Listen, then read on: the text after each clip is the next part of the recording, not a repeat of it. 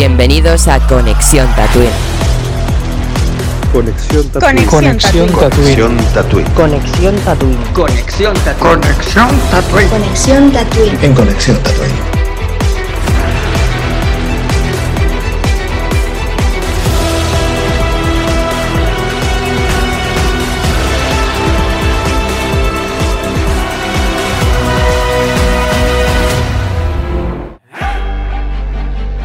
Bienvenidos a Conexión Tatooine.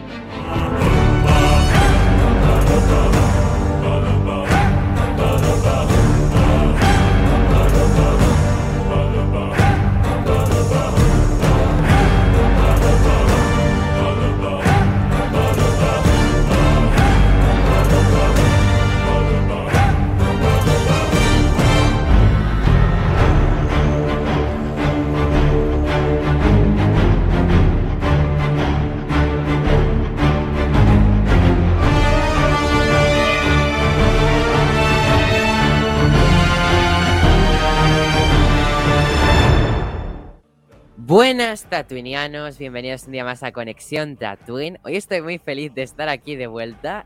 Hoy estoy muy feliz porque precisamente el capítulo de hoy ha sido un capítulo increíble. O sea, tengo muchísimas ganas de hablar de este capítulo de hoy, ¿no?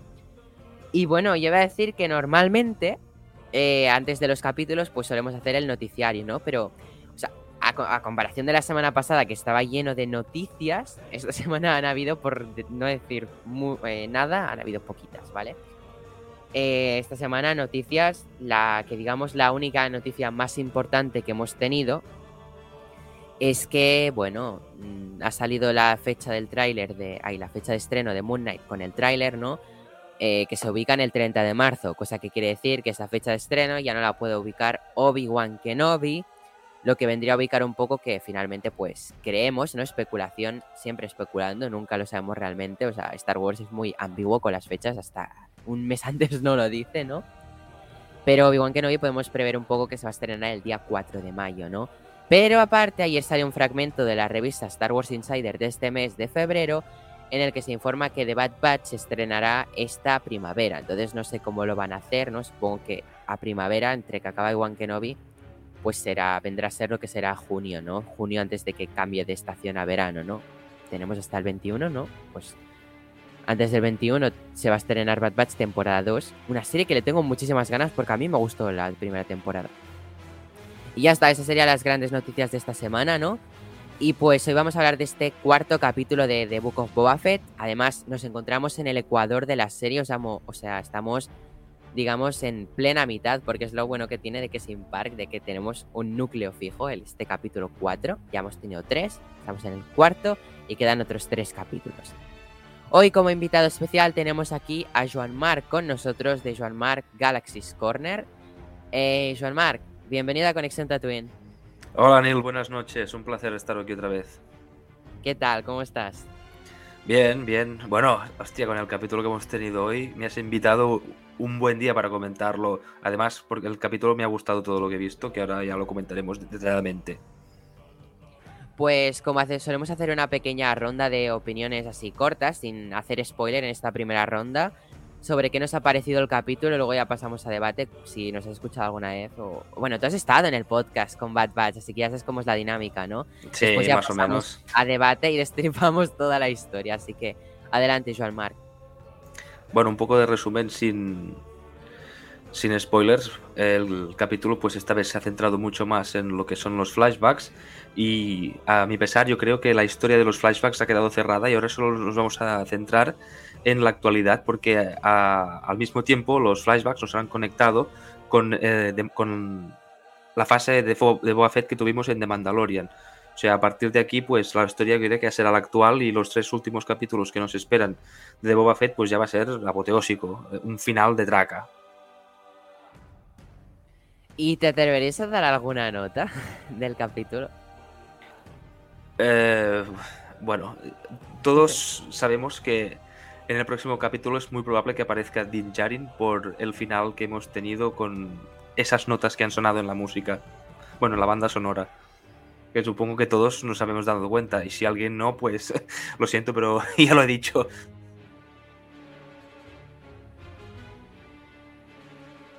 La nota, en plan, ¿qué le darías al capítulo? Eh, un 9. Un 9. Vale. O sea, yo no doy 10 porque no, no- no creo en la perfección absoluta, pero le doy un 9. Vale. Pues eh, sería un súper excelente, ¿no? Sí, sí, sí. Así Hoy que- sí, a tope, a tope de fan, a tope de fanservice. eh, todo lo que ha aparecido a mí me ha gustado. eh, todo lo que hemos. Las, o sea, las conexiones con episodio. Con episodio 6. Todo, todo, todo me ha gustado. Todo. Y, y todo Pues- también. Y todo, pues también muy bien ligado. Tanto lo que es la, la trama de los flashbacks. Con la actualidad, porque hay algún personaje que aparece en flashbacks y en actualidad. Ya lo comentaremos a medida que pase, que, va- que, bueno, que vayamos comentando el capítulo. Pues, Joan Marc, em, me despido de ti y paso con el siguiente invitado. Lau, Julen, guapísimos. Hola, buenas, nit, buenas, noches. ¿Qué tal? Bueno, hoy empiezo yo. Muy bien, gracias. Eh, yo también estoy de acuerdo con Jean-Marc. Creo que ha sido un capítulo muy bueno. Creo que el fanservice estaba eh, a flor de piel. Eh, creo que lo que hemos visto eran dudas que teníamos y, y- y ganas de, de ver ya por lo que vimos en los trailers. Por fin vemos esa cena con, con los, bueno, los, los hombres de, de Tatooine. Eh, vemos, eh, bueno, al... ¿Es el Sarlacc? Sí, ¿no? Era el- es que me, me lío con el... Bueno, eso, cómo los, los acojona con, con el monstruo. eh, luego, también cómo El conoció... Rancor. El Rancor, eso, eso. El Sarlacc es el otro bicho, que hay dos ¿Verdad? bichos por aquí. Me lío, ¿eh? Con, con el nombre de los bichos. Vale, con el Rancor, es verdad. Eh, vemos cómo, cómo conoce a Fennec, cómo la cura, cómo... No sé, creo que ha sido eh, un capítulo que desvelaba muchas dudas de estas que teníamos de cómo llegó, tal, con no sé cuántos. Y bueno, obviamente ese final con eh, la música de, de, de Mandalorian creo que ha sido la puntita que puede hacer que, que sea el capítulo que más me gusta de hasta el momento. Eh, lo demás, pues bueno, creo que ya lo iremos comentando, pero yo estoy... Se me ha pasado bastante rápido, la verdad, creo que me gusta el camino que está tomando Boba a, medida que pasa los capítulos y nada, poco más que añadir. Yo mi nota le voy a dar, creo que ya dije, ¿no? Que, que hasta, hasta el último capítulo, ¿no? Sería 8, 8 y medio, 9, 9 y medio, 10. Creo que el último ya le puse el 8, el 8 hoy toca 8 y medio. El siguiente ya 9, 9 y medio y 10. Vale, ahí me quedo. 8 y medio. Bueno, pues yo, eh, bueno, primero buenas noches a todos. Estoy muy feliz de, de estar aquí hablando con vosotros una vez más. Y bueno, a ver, eh, me ha gustado muchísimo el capítulo. Eh, yo creo que todos teníamos muchas ganas de ver el encuentro entre Boba Fett y Fennec, que queríamos saber cómo, cómo llegaban el uno al otro. Y no sé, ha estado muy guay. No me esperaba que. Bueno, no me esperaba ese encuentro. En plan, lo que hace él por ella y tal, sin entrar demasiado en spoiler. Entonces, no sé, me ha gustado mucho eso y. Una vez más nos enseñan en los capítulos que han querido guardar mucho la estética de, de las películas con, con los bichos, o sea, los animales y todo eso que son, son maquetas, son marionetas, son personajes reales, no es ordenador. Y eso me ha gustado muchísimo que se ha visto en... El Banta. Eh, Band, sí, eso, es que yo también para los nombres, tela, ¿eh? Entonces, no sé, me ha gustado mucho que se, que se vea real, porque lo puedes casi sentir y te metes mucho más en la película, según mi punto de vista. Y nada, eh, qué decir, o sea, es que el final mmm, nos deja ahí con, con, con, las ganas, en plan, no te termine, sabes que va a terminar, pero estás deseando que no se termine por, por, la, por la música. De, o sea, te lo dice todo.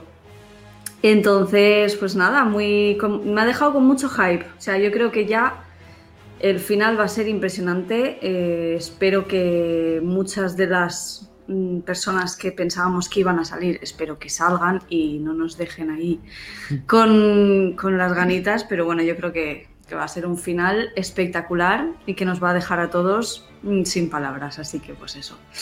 Eh, para mí, nota eh, hoy sí que se ha llevado un 9. La semana pasada no me gustó tanto, tanto el capítulo. O sea, sí me gustó, pero le bajó un poquito la nota. Hoy sí que le doy el 9 y de ahí para arriba yo creo ya. Pues muchas gracias, guapísimos. Os dejo y paso con José, enamorado de Eternas, una de las mejores películas de Marvel. José, Buenas noches. ¿qué tal, José? Eh, Me dices eso de los Eternals y bueno, decir que yo sí que creo en la perfección. La prueba está en Eternals y en la trilogía original de Star Wars. Eh, bueno, ¿Qué te ha parecido el capítulo? Sin spoilers, José, porque siempre que te digo sin spoilers, me haces spoilers de todo el capítulo. es que yo los spoilers, que me los hagan lo llevo fatal, pero es que yo no sé hablar sin ellos, ¿sabes? Pero lo intento. A ver, la escena de la cantina. No digo lo que pasa, pero me ha parecido maravilloso ver lo que se ha visto. Es que tenía la fantasía de ver a un Gookie haciendo eso, que siempre dicen, ten cuidado que te va a arrancar los brazos. Y va y lo hace. Pues es que ya estoy con los spoilers. El último que hago. Aunque bueno, esto pasaba en los primeros cinco minutos, pero bueno. Eh, ver el Slave One, que ya sabíamos que se iba a ver porque salía en el tráiler, pero cómo se ha visto y cómo lo recupera es brutal. Y bueno, ¿con quién lo recupera? Fennec Sam, que claro, yo había leído la descripción del capítulo que es Boba Fett sale con Fennec Sam. Y yo digo, pero si ya está liado desde el principio. Pero no me acordaba de que esto va con flashbacks, esta serie, que me gusta que ya por fin acaben, porque me han gustado los que han mostrado, pero como que ya va siendo hora de que se centren en la trama. Y bueno, la cena de las familias esta que ha mencionado Dun, ay, Dune, eh, Julen, estoy obsesionado con Mm, yo me esperaba más, porque en el tráiler se veía así como muy emocionante, muy mucho más, y ha, sido de cinco minutos y no han dicho nada que, que no me esperase, la verdad, o que no. Eso, ya me entiendes. Y bueno, el Banta, qué maravilla. A mí siempre me han, gustado los bichos de Star Wars, pero es que este me he enamorado en esta serie. Es que encima cuando se despide de, ella, porque ha dicho que era una hembra, y le lame la cara, me ha recordado a mi perro porque tienen la misma cara, casi, prima hermana. Pero qué mona, yo quiero una en mi vida. En fin, algún día de estos, haciendo experimentos genéticos, la consigo. Y bueno, el final, con esa música, a ver qué. Es que tengo mucho miedo porque no sé cómo encaja aquí Mando tras el final de, de The Mandalorian, porque claro, la temporada 3 de The Mandalorian indica que vamos a tirar para, para recuperar Mandalor. Así que no sé qué va a hacer Mando aquí, pero bueno. Me gustaría que el final de Boba Fett sea, pues, como que se encamine para The Mandalorian, ¿no? Ya me entendí. Y bueno, una nota. Pues al anterior le di un, un, un 6 o un 5 porque no me gustó nada el capítulo, pero a este le voy a dar un 9 y ya está. Y ya me callo. Pues muchas gracias, José. Voy a pasar ya con el psiquiatra de Tatooine, Jero, nuestro sabio. ¿Qué tal, Jero? Buenas noches, ¿cómo estáis todos? Bueno, muchas gracias por invitarme y bienvenido, Joan ¿Qué tal. Jero? Bueno, ¿Cómo te encuentras? Bueno, no estoy ni al 70% hoy. Esta tarde ha sido un poco... No sé si ya estaré o no estaré. Me haré, ahora cuando termine todo esto, me haré el podcast, me haré un, test. Porque yo creo que ya empezado con los síntomas, así que... Pero bueno, es, es difícil no, no contagiarse cuando alguien de tu entorno familiar cercano, tan bien tuyo, lo coge y sobre todo cuando tienes posibilidad de poder confinar, ¿no? Pero bueno, aquí seguimos, vamos a darlo todo, vamos a luchar, a pelear y vamos a pasar esta mierda como mejor se puede y a tomar por saco. Así que, así que nada, pues eso. Si quieres empezamos con la valoración. Cuando tú quieras. Bueno, pues eh, lo primero que quiero decir es que estoy totalmente de acuerdo con lo que habéis dicho todos, en especial lo que ha dicho Joan Marc al principio del todo. Porque también muy a mi pesar creo que acabaremos, hemos acabado ya de ver los flashbacks. Flashbacks que yo siempre he defendido a lo largo de estos últimos tres podcasts que hemos hablado de los tres capítulos de- del libro de Boba Fett primeros y que yo creo que ya se han acabado. Y joder, es una pena porque dentro de los flashbacks estamos viendo cosas muy interesantes de, de Boba Fett, estábamos conociéndolo muchísimo más. Porque creo que al fin y al cabo el presente eh, tampoco nos va a contar en demasía todo, todo lo que es o por qué se ha convertido en lo que es eh, Boba Fett. Pero bueno, eh, ya está, vamos a ver cómo, cómo nos, qué nos deparan estos tres eh, capítulos que quedan de la serie y esperemos que, que sean tres capítulos geniales como hasta ahora los cuatro que, que han pasado. ¿Y tu nota? Así que, bueno, eh, bueno, sí, luego ya si queréis entramos en la valoración de ciertas cosas que tengo aquí apuntado que me han parecido espléndidas y me han parecido bastante bien hiladas. Pero la nota sería un 9, un 9.24. Tampoco vamos a darle, no vamos a llegar al 9 y medio, porque hay una de las escenas que me ha rechinado un poco, por lo menos, aunque la han hecho aposta, ¿eh? por la música que ha sido cuando a Fennec la están, la están poniendo ese- esos mecanismos para poder salvarle la vida. Eh, demasiado sesentero, setentero, ochentero, no sé, demasiado un poquito de ese principio de música disco eh, que había. Seguramente ahí Fabro ha dicho, uff, esto tengo que ponerlo sí o sí, porque, porque me encanta, ¿no? Pero bueno, me ha rechinado un poco ese tipo de música, sobre todo viendo la banda sonora que tiene esta serie, que es brutal. Es que desde que ves el capítulo te tiras ya Sí. todo el día y, y- y varias, varias horas y al día siguientes tarareando la canción de, del libro de Boba. Fijaos, para mí, muchísimo más incluso que, que Mandalorian, que, me, se me quedaba y se me pegaba continuamente, me tiraba silbándola todo el día. Pero bueno, gran capítulo y como siempre, pues eso, enamorado de Boba Fett. Más que de Fennec, ya sé que tú es al revés, pero bueno, yo mato Boba Fett. Muchas gracias, Jero. Para acabar ya con esta ronda de opiniones, ya para hacerla un poco más corta, porque nos hemos alargado un poquito, porque tenemos que ir ya al debate, que ahí es donde vamos a hablar todos con spoiler. Eh, a mí me ha gustado mucho el capítulo dirigido por Kevin Tancheron. He tenido que buscar la pronunciación, porque no sé si os acordáis que cuando hicimos el directo previo no, no descubrimos cómo llegar a pronunciar. He mirado una entrevista y le llaman Kevin Tancheron, así que se llama así. He tenido que buscar una entrevista en YouTube, ¿vale? Eh, me ha encantado, me ha parecido una, una dirección superior a la de Robert Rodríguez, porque no es por nada, pero a mí lo que ha llegado a dirigir Robert Rodríguez en esta serie no me ha gustado. Eh, o sea, yo lo siento, me gustan bastantes pelis de Robert Rodríguez, pero en Boba Fett no me ha gustado, así como en The Mandalorian me pareció excelente. Eh, el capítulo de hoy me ha parecido brutalísimo, me ha parecido un capítulo sobre todo dedicado a Fennec, o sea, más que en general a Boba, este capítulo se ha enfocado un poco más a Fennec y cómo llega a, aliarse con Boba, sinopsis oficial de Disney Plus. Y creo que en este punto, pues ya la hemos visto repartir hostias como panes eh, y hacer sus acrobacias y todos y todo, así que chicos, a tope. Em, escenas brutales de acción, o sea, todas las escenas me han parecido súper bien dirigidas.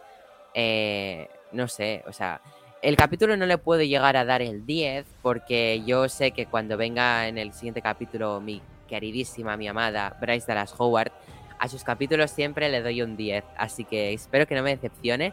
Este capítulo le daría un 10 sin quitar ninguna cosa, ¿no? O sea, vale, puede tener sus cosas y quizás técnicamente no es un capítulo de 10, pero yo le doy un 10 cuando a mí me ha encantado y a mí este capítulo me ha encantado, es el que más me ha gustado de la serie y me ha dejado a tope, así que para mí sería un capítulo de 10, pero no le voy a dar el 10 porque creo que vendrá un capítulo superior, o sea, ya al final va a ser superior.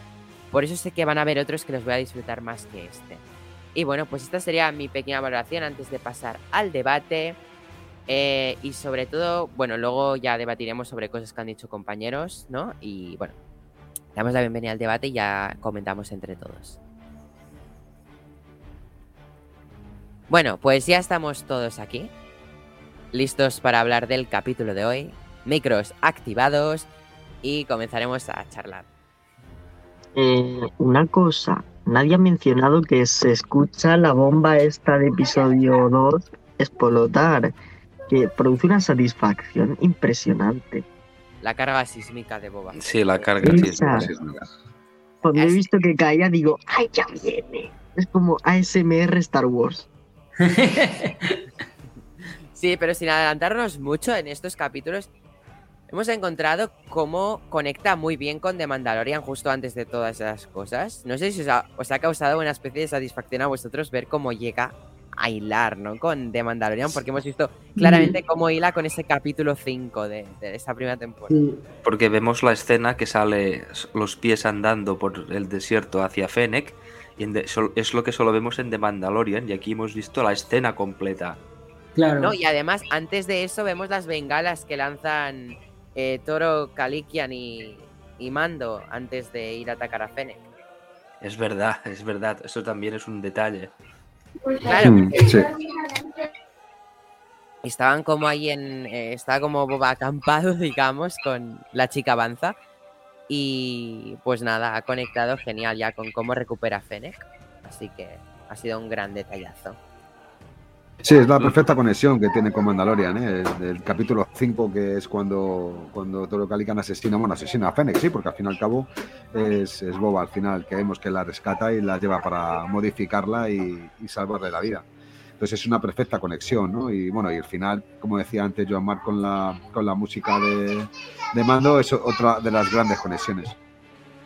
Sí, eso Lo- también. Lo que en ese momento, cuando, cuando la modifican a ella, y estoy de acuerdo también, ¿quién lo ha dicho? Jero, me parece, ¿no? Que le chirriaba un poco lo, lo de la música donde está el taller de modificación, que a mí me ha recordado un poco a un taller de tatuajes por la posición en que estaba la, primer, la primera paciente y por cómo, cómo estaba trabajando él, porque me recordé mucho a un tatuador cuando hace un tatuaje en la espalda, por ejemplo. No sé si a vosotros os ha parecido lo mismo. Sí, Encima, sí, igual, igual.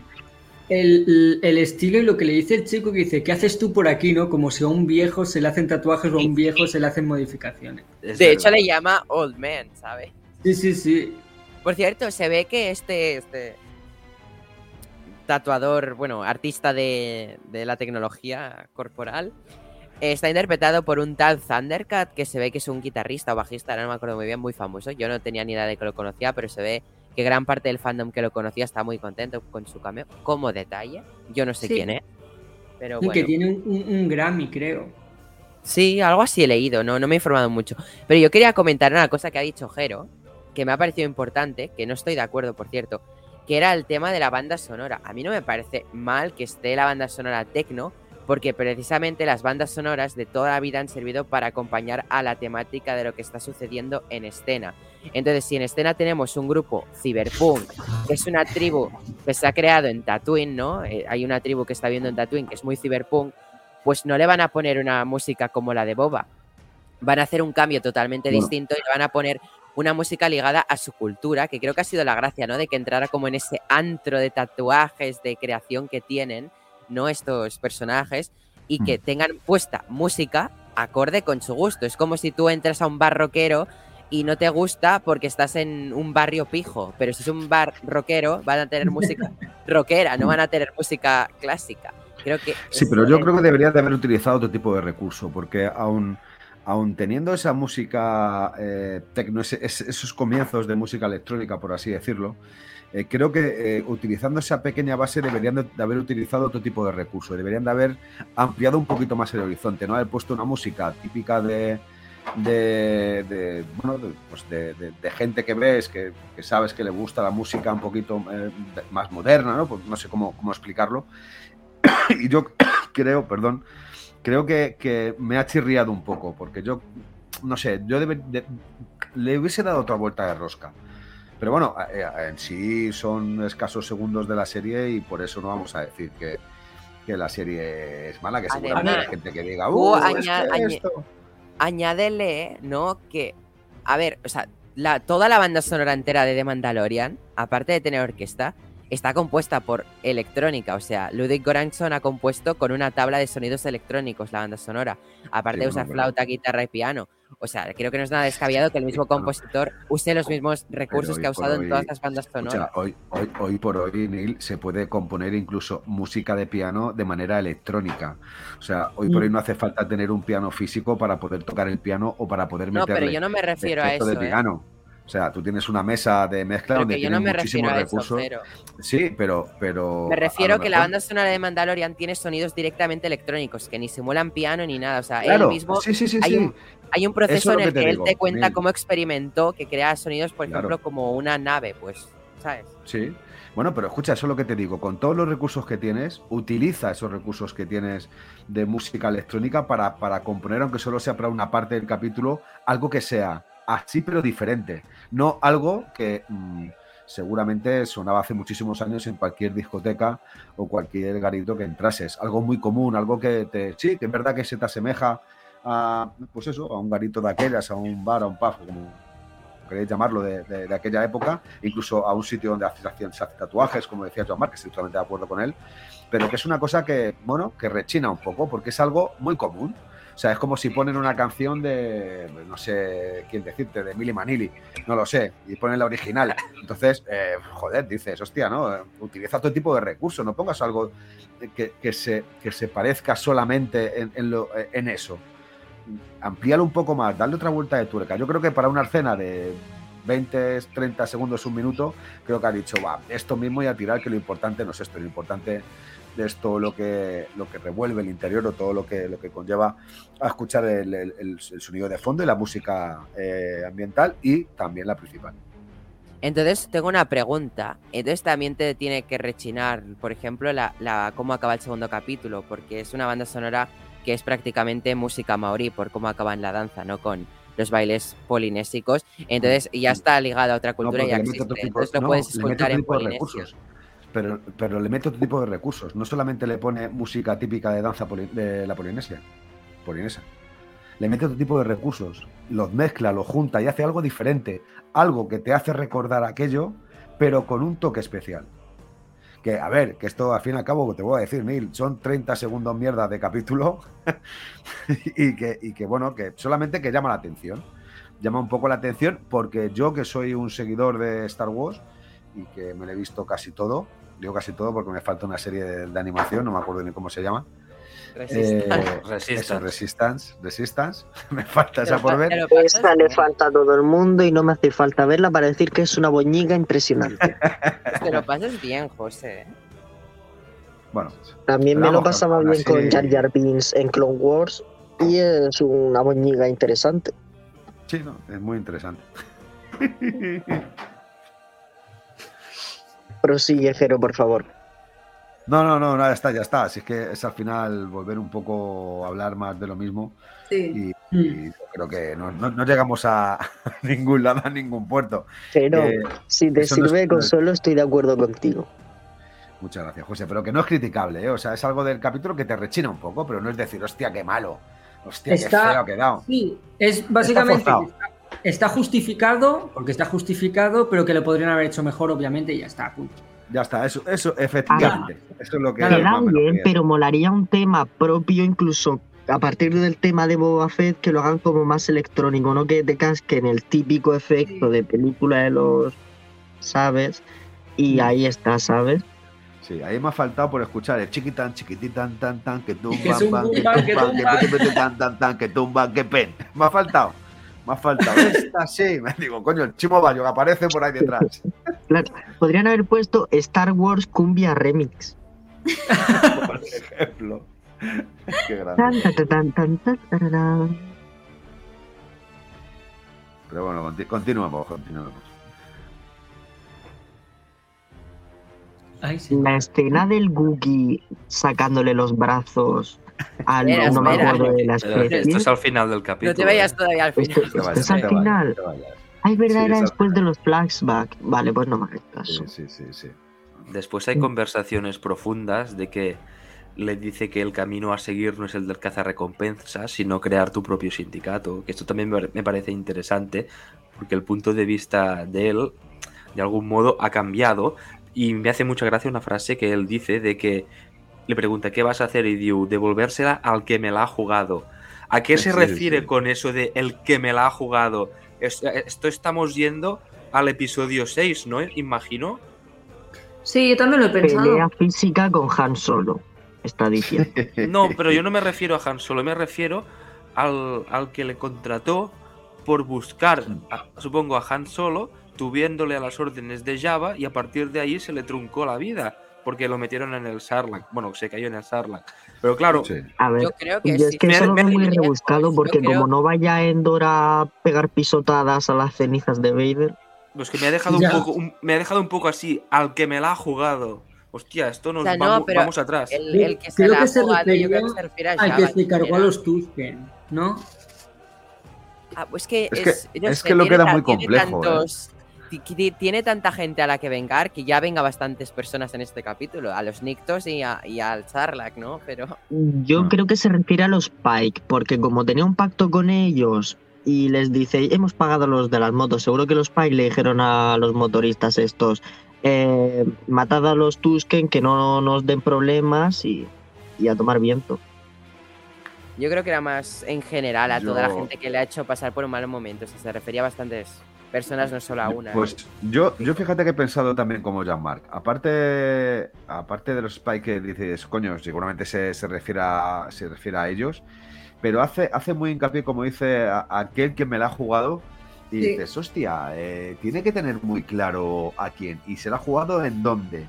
Porque puede ser también por el tema de- del Sarlacc, eh, o puede ser por su familia Tusken, o por qué, ¿no? Yo- a mí también me ha, me ha hecho, me ha hecho pensar, coño, a lo mejor Sí. se está refiriendo a alguien que va a aparecer en el capítulo 6 y que nos va a sorprender a todos. No sé quién puede ser, no sé quién puede ser, no sé, incluso Cat Bane, por ejemplo, no lo sé. Pero en mis mejores como sueños es Cat Bane con Emilia Clarke en un unicornio. mon- monta- montando un dragón.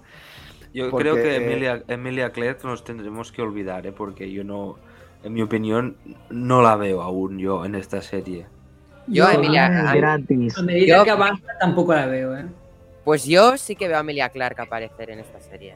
Yo la veo al Yo final, aunque la veo para- Al final. Sí, Mm. yo la veo para un final perfecto, con Boba encaminado para The Mandalorian y una postcréditos de Emilia Clarke diciendo una frase así bonita. Voy a por ti. Y ya, Han Solo 2. Sin Sí, solo. sí, tal cual. Pero no puede ser, Han Solo está, está, eh, está- la película está realizada, imagino, antes o durante el inicio del episodio 4, ¿no? Creo que es cinco años después de. Han Solo es. Sí, lo que, has di- lo que ha dicho Julen, cinco años después de, de la venganza de los Sith. Entonces Emilia Ah. Clarke tendría que ser un poco más mayor, ¿no? Es Hollywood, aquí se conserva todo el mundo bien 20 años más. Eh, es verdad, mira a Emilia Ming Clarke- Wen, está igual en, en un pasado que en un presente. Al igual, al Ya. igual que Emilia Clarke debería de ser más mayor, al- Han- Harrison Ford debería de ser más joven. Eh, todos sabemos lo que hacen. Hace poco sacaron a Mark Hamill en, en The Mandalorian en el último Sí. capítulo de la segunda temporada, pero aún así yo creo que, no sé, es, es difícil que un personaje como esto salga teniendo un papel relevante, dándole un espacio de varios minutos. Porque al fin y al cabo la imagen de Luke en Mandalorian son segundos que salen en- repartidos en un minuto, un minuto y medio. La cara es- son segundos. Entonces, no sé, yo, yo apostaría más por, por un Cat Bane. Puede ser, no lo sé, ojalá. Yo es que, bueno, que tengo es muchas que ganas no de hay por qué ligar a Emilia Clarke a que tenga que salir el, pring- el pringado de Han Solo. Puede salir ella con sus negocios, que se nos dejó claro que tenía mucho que mostrar ese personaje. Yo creo que más allá de los cómics que han sacado ahora, podrían, podrían hacer mucho más. Hombre, puestos a soñar que salgan todos, ¿no? No, a ver, por ahora lo que tenemos claro es que, que Jin Jarin o Mandalorian va a salir. No, lo vamos a ver. Seguro. Esto seguro, Seguro. el próximo Hombre. capítulo. Hombre, yo creo. A ver, no, una cosita, ¿no? O sea, eh, una teoría, no sé si os acordáis que la, en el propio tema principal de. de. coño, de, de, de Book of Boba Fett, ya se escuchaba un trocito, ¿no? Del tema así un poco de, de barra Han solo la película, barra Crimson Dawn, porque es muy ambiguo el tema de banda sonora de, de, solo, porque es las mismas sintonías utilizadas en distintos modos, pero se escuchaba el del Crimson Dawn, exactamente. Entonces eh, había teorías de que podrían avanzar eventos de la serie, ¿no? Y entonces han usado ya este método, o sea, te han puesto la banda sonora de The Mandalorian al acabar el capítulo. Y ya para avanzarte algo que pasará. Entonces, ¿por qué no te lo avanzan el propio tema principal de quién es el villano principal de la serie? Igual que te lo avanza la banda sonora del propio, del propio capítulo, ¿por qué no en el tema principal? Entonces, yo creo que puede ser que sí que aparezca el Crimson Dawn al final de todo. Que sea el verdadero villano detrás de los Spike. Porque los Spike es un sindicato que siempre ha estado ligado al Crimson Dawn. Entonces, no sé. ¿eh? Yo creo que esta, esta banda sonora la usan mucho para adelantar. Así como también pasa en Juego de Tronos que cuando, aunque no lo parezca, oyes ya como los bajos, esos que hacen un sonido raro cuando van a aparecer dragones, pues lo mismo, ¿no? Que tú ya sabes que usan unos recursos cuando va a aparecer cierto personaje. Entonces, Hmm. yo, yo creo que va por ahí los tiros, no sé qué pensáis. Es posible. Yo estoy contigo, Neil. Yo creo que sí, que ahí al final, o sea, de final. Sabes que hasta el final capítulo. no nos la. no- por lo menos a, a- a ella, yo que sé, algo. Yo espero que sí, no sé. Sería un buen final. Y si no sale, que, que te den pistas de que va a salir en otro sitio. Correcto. Correcto, es que. Claro, tenemos ahí la serie de Lando. Podrían darnos ya un caramelito claro. para decir, venga, qué ganas de que salga. Claro, Eso ¿por qué sí que, eh, ahí sí que lo veo yo, ¿ves? ¿Por Sí. qué no una postcréditos? O sea, una postcréditos Una postcréditos. Indicándote algo. O sea, igual que lo hicieron en The Mandalorian para transportarte, porque esto es una postcréditos es algo que a John Favreau le encanta, porque ha trabajado en Marvel, básicamente. Él empezó el, él empezó el UCM. Sí, ahora hay postcréditos hasta en Cazafantasmas. Ya, hasta, eh. en, Ma- hasta en Matrix Resurrections hay postcréditos. Cosa que Todavía no la he visto. No, pero a ver, sí, o sea, yo creo que puede aparecer. Pero hablando más del capítulo, eh, o sea, hemos visto un gadget más de los que tiene Fennec. No sé si os ha gustado esa pequeña sonda que tiene en, en la escopeta. Es Ah, muy bien, sí, es un buen detalle, porque entonces aquí entramos, ahora que has, di- has dicho esto de la bola, entramos en, en fanservice, porque después de ese gadget van a la cocina, que hay cosas a comentar. Hmm. Sí, el droide este que salía siempre en Rebels y en Clone Wars, que era como un conejo. Sí. Y aparte, un droide, qué ilusión. droide Gribus a lo versión china. O sea, A ver, es un cocinero. El, cocinero, lo he General visto, Boba sí, Fett. muy homenaje al general Gribus. Pero también me ha gustado ver a 9 de 9, que, que- que creo que se llama así, ¿no? El droide, el seleccionador de Java, también pues trabajando como cocinero. es verdad, sí, sí.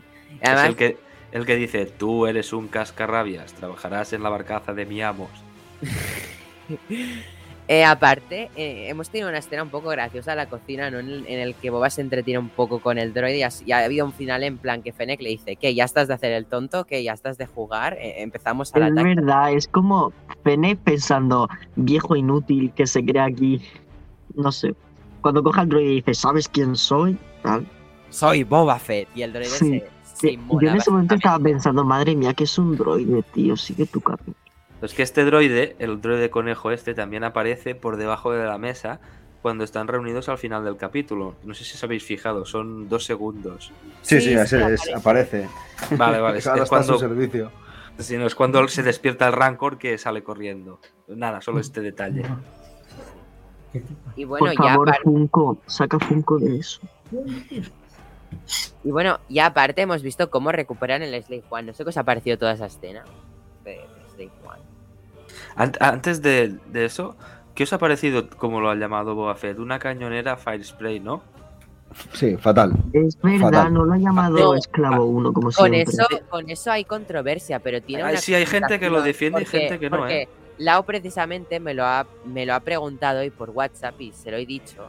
Y no es que le hayan cambiado el nombre a la nave, es que la nave es una cañonera Firespray. Por eso dice, tengo que ir a mi cañonera Firespray. La nave No. tiene como nombre eh, Slave One, ¿no? Pero, pero eh, el tipo es una cañonera Firespray. Sí, en Pero esto estoy de acuerdo, es- sí, sí. He estado investigando eh, porque luego estuve leyendo comentarios y tal, y se ve que es porque el nombre de Slave One ha sido descanonizado. Sí, No, efectivamente. des- no descanonizado, ta- ha sido más por culpa de Disney y eliminación porque no quieren usar la palabra slave, a, a esclavo, Entonces, aunque claro, lo veo un poco inútil. Porque Claro, es- pero- es- estamos en ficción, ¿sabes? O sea, A ver, todo el mundo la va a seguir llamando así, solo que no la escucharás decir en las series. ya. Claro, le voy a entonces sí que Tipex lo al Lego y voy a poner Slave One. Solucionar el problema. Es que todo esto empezó porque Lego sacó el, el S y puso The Ship of Boba Fett. Uf, Ala, es que es un Pero vamos, que eso te lo compras, le echas Tipex y pones Slave One. Después lo abres y tira la caja a la basura.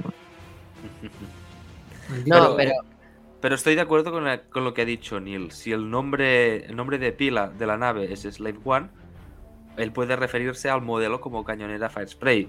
Como el halcón milenario, por ejemplo, es una nave de transporte tipo Corelia, ¿no? Pues Han Solo Claro, la bautizó es- como el mismo. halcón milenario. eso mismo le he comentado ya en el audio Mm. mismo. Le he dicho, el halcón milenario tiene un nombre que ahora mismo no me acuerdo, es algo coreliano, pero le llaman el halcón milenario. No es el. esas Pero tú nunca llaman- escuchas a Han Solo decir, vamos a por mi nave de transporte tipo coreliano. Es que suena muy forzado. Yo cuando lo ha No, dicho, su- digo, suena muy ¿qué ha feo. dicho? Yo, yo, yo creo que todo, toda nave tiene, nom- tiene su nombre y, y Boba Fett, bueno, así la hemos conocido siempre como la Slave Pero- One. Pero lo has Y- y conocido yo así, creo que él debe no referirse- Porque en la saga creo que nunca la han llegado a mencionar como Slave One. Creo verdad, que- sí, nunca, Pero- nunca ha salido este nombre. Ni el Solo ha propio salido escrito en el canon. Ha salido escrito. Sí, efectivamente. correcto, como dice John Mark. Sí, no- pero José, José. José, si fuese a buscar a su perro veterinario, no diría, voy a buscar a mi perro salchicha al veterinario, ¿no? Diría, voy a buscar a mi capi, al veterinario que está allí, ¿no? Yo creo que es algo, Efectivamente. es algo, es algo un poquito, por parte de Disney, un poquito déspota, intentar borrar del mapa todo lo que es Sí. el, por, por el mero hecho de que, de que se llame esclavo, slave. Y creo que, vamos, es un error, tiene su nombre y el nombre hay que, hay que respetarlo. Y, y yo creo que con esto lo hacen aposta, lo han hecho aposta, o sea, no es algo que lo hayan hecho, bueno, no, dice el modelo, no, no, es algo que, no. que, que lo hacen para, para que Lo la gente buscado. sepa que ya no se llama Slave 1, Slave 1 o Slave 1. Claro, evidentemente. para, mí, para mí es una gilipollez, es un error. Pero bueno, o sea, yo lo, lo digo, pero bueno, es una cañera Fire Spray, ¿no? Es, es la justificación. Pero lo bueno es que nosotros le seguiremos llamando Slave One. O sea, a mí no me van a cambiar el nombre. No, no, lo- Claro, los pero es que el estúpido que es en sí todo esto, porque ha dado más que hablar, que le han cambiado el nombre, que yo creo que si no llega a pasar nada y dicen, vamos a ponerle Slave One, nadie se habría quejado. ¡Un esclavo! ¡Una nave es un esclavo! No sé, lo Eh, veo como muy... José, han va- querido vamos, a recuperar, vamos a recuperar mi nave. Punto. No hace falta que la digas. También. Ni Slave One También. ni First Pero Play. es que Vamos a es recuperar que- mi nave. Claro que Fene, con el Fene Lego Slave One, nadie se fija en el nombre de un Lego. Yo me he comprado Legos que la nave en sí no sé cómo se llama, ahí las tengo. Yo digo, la nave de los mandalorianos tendrá un nombre. Nadie se Claro, fija en esas cosas. sí, Y el que se fija cosa- sabe que se llama Slave One. Le da igual que ponga The Ship of explicada Boba Fett. hubiera sido que Fennec hubiera dicho. O sea, que cuando yo que sé, llegaran al hangar y Fennec le hubiera dicho, wow, una cañonera Fire Spray. En plan, porque Fennec no sabe el nombre. Entonces hubiera quedado bien, ¿sabes? Claro. Y Fennec hubiera dicho, wow, una cañonera Fire Spray. Y yo, yo qué sé. Pues no, porque entonces Boba le tenía que haber dicho, es el esclavo o no. Entonces ya estamos mal. Mi esclavo. Es mi esclavo. Yo he sido No va a ser libre nunca la nave. Le voy a dar látigo. Pero Bueno, lo que, lo que, en lo que hace la, esce- la escena a mí me ha gustado, ¿eh? Cómo se ha recuperado. Sí, no, eso, que ¿a vosotros qué os ha parecido? Porque hemos visto a Fennec muy badass en toda esta escena. Mientras Boba intentaba sacarlo del hangar, eh, Fennec se ha tenido que encargar de camorreanos, de nictos, de, de un montón de seres. Sí, Boba me ponía los nervios todo el rato cuando, no sé, siempre que rompen naves en Star Wars es como, ¿qué haces? Ay, sí, Cuidado. tal cual. Es Cuando como rozaba. aparcando el coche y te llevas por delante un bordillo, ¿qué haces? Pues lo mismo aquí. Tal cual. Claro, mi sueño es tener una de esas y cuando veo que las rompen digo, un poquito, por favor. Como con el halcón milenario en episodio 9, qué mal lo pasé. No, Pero ver, son, o sea, son naves que tienen tanta personalidad que hasta son un personaje más y no, la, no nadie se atrevería a destruirlas, ¿sabes? Por muchos golpes que reciba el Slave One, ¿Sabes pues, quién, es ¿sabes quién se ha atrevido a destruir una nave, no? John Favreau se atrevió a destruir el Razor Crest. Y eso nunca Pero se lo Razor. Crest no, te- no tenía el mismo Eh, sentimiento que nos puede transmitir el. Slave One o el Halcón Mm. Milenario, porque es una nave Pues- que conocimos en la Ya, serie pero a mí yo al, Sla- al Para- Razor Crest le cogí un cariño demasiado grande gracias a dos temporadas, que eso me parece eh, increíble que logren que yo le coja cariño a una nave. Sé que ahora me va a salir a, a alguien diciendo que bueno, que el Slave One tiene más años, no sé qué, que tiene que ser más mítico, No, no, pero, no es más pero años. espera, no es más espera, años, espera, es más espera, que acabe, pero espera que acabe. Pero yo al Razor Crest le cogí un cariño tremendísimamente grande. O sea, es lo que donde quiero Mm. llegar, que le tenía tanto cariño que a mí me afectó como si me mataran a Fennec o a ¿no? No, a ver, yo he de admitir que en el momento en el que vi cómo lanzaban la, el misil y, la rompía, nos quedamos luego en plan, ¡Oh! hostia, ¿sabes? Como que pese- yo, yo estoy con él, a mí el Razor Crest también me gustó mucho y creo que es una nave que para tener temporada y media o temporada y un poco más de la mitad ha conseguido mucho. También es por el cariño que, que le hemos cogido a Mandalorian y a Grogu, que es donde más tiempo pasaban.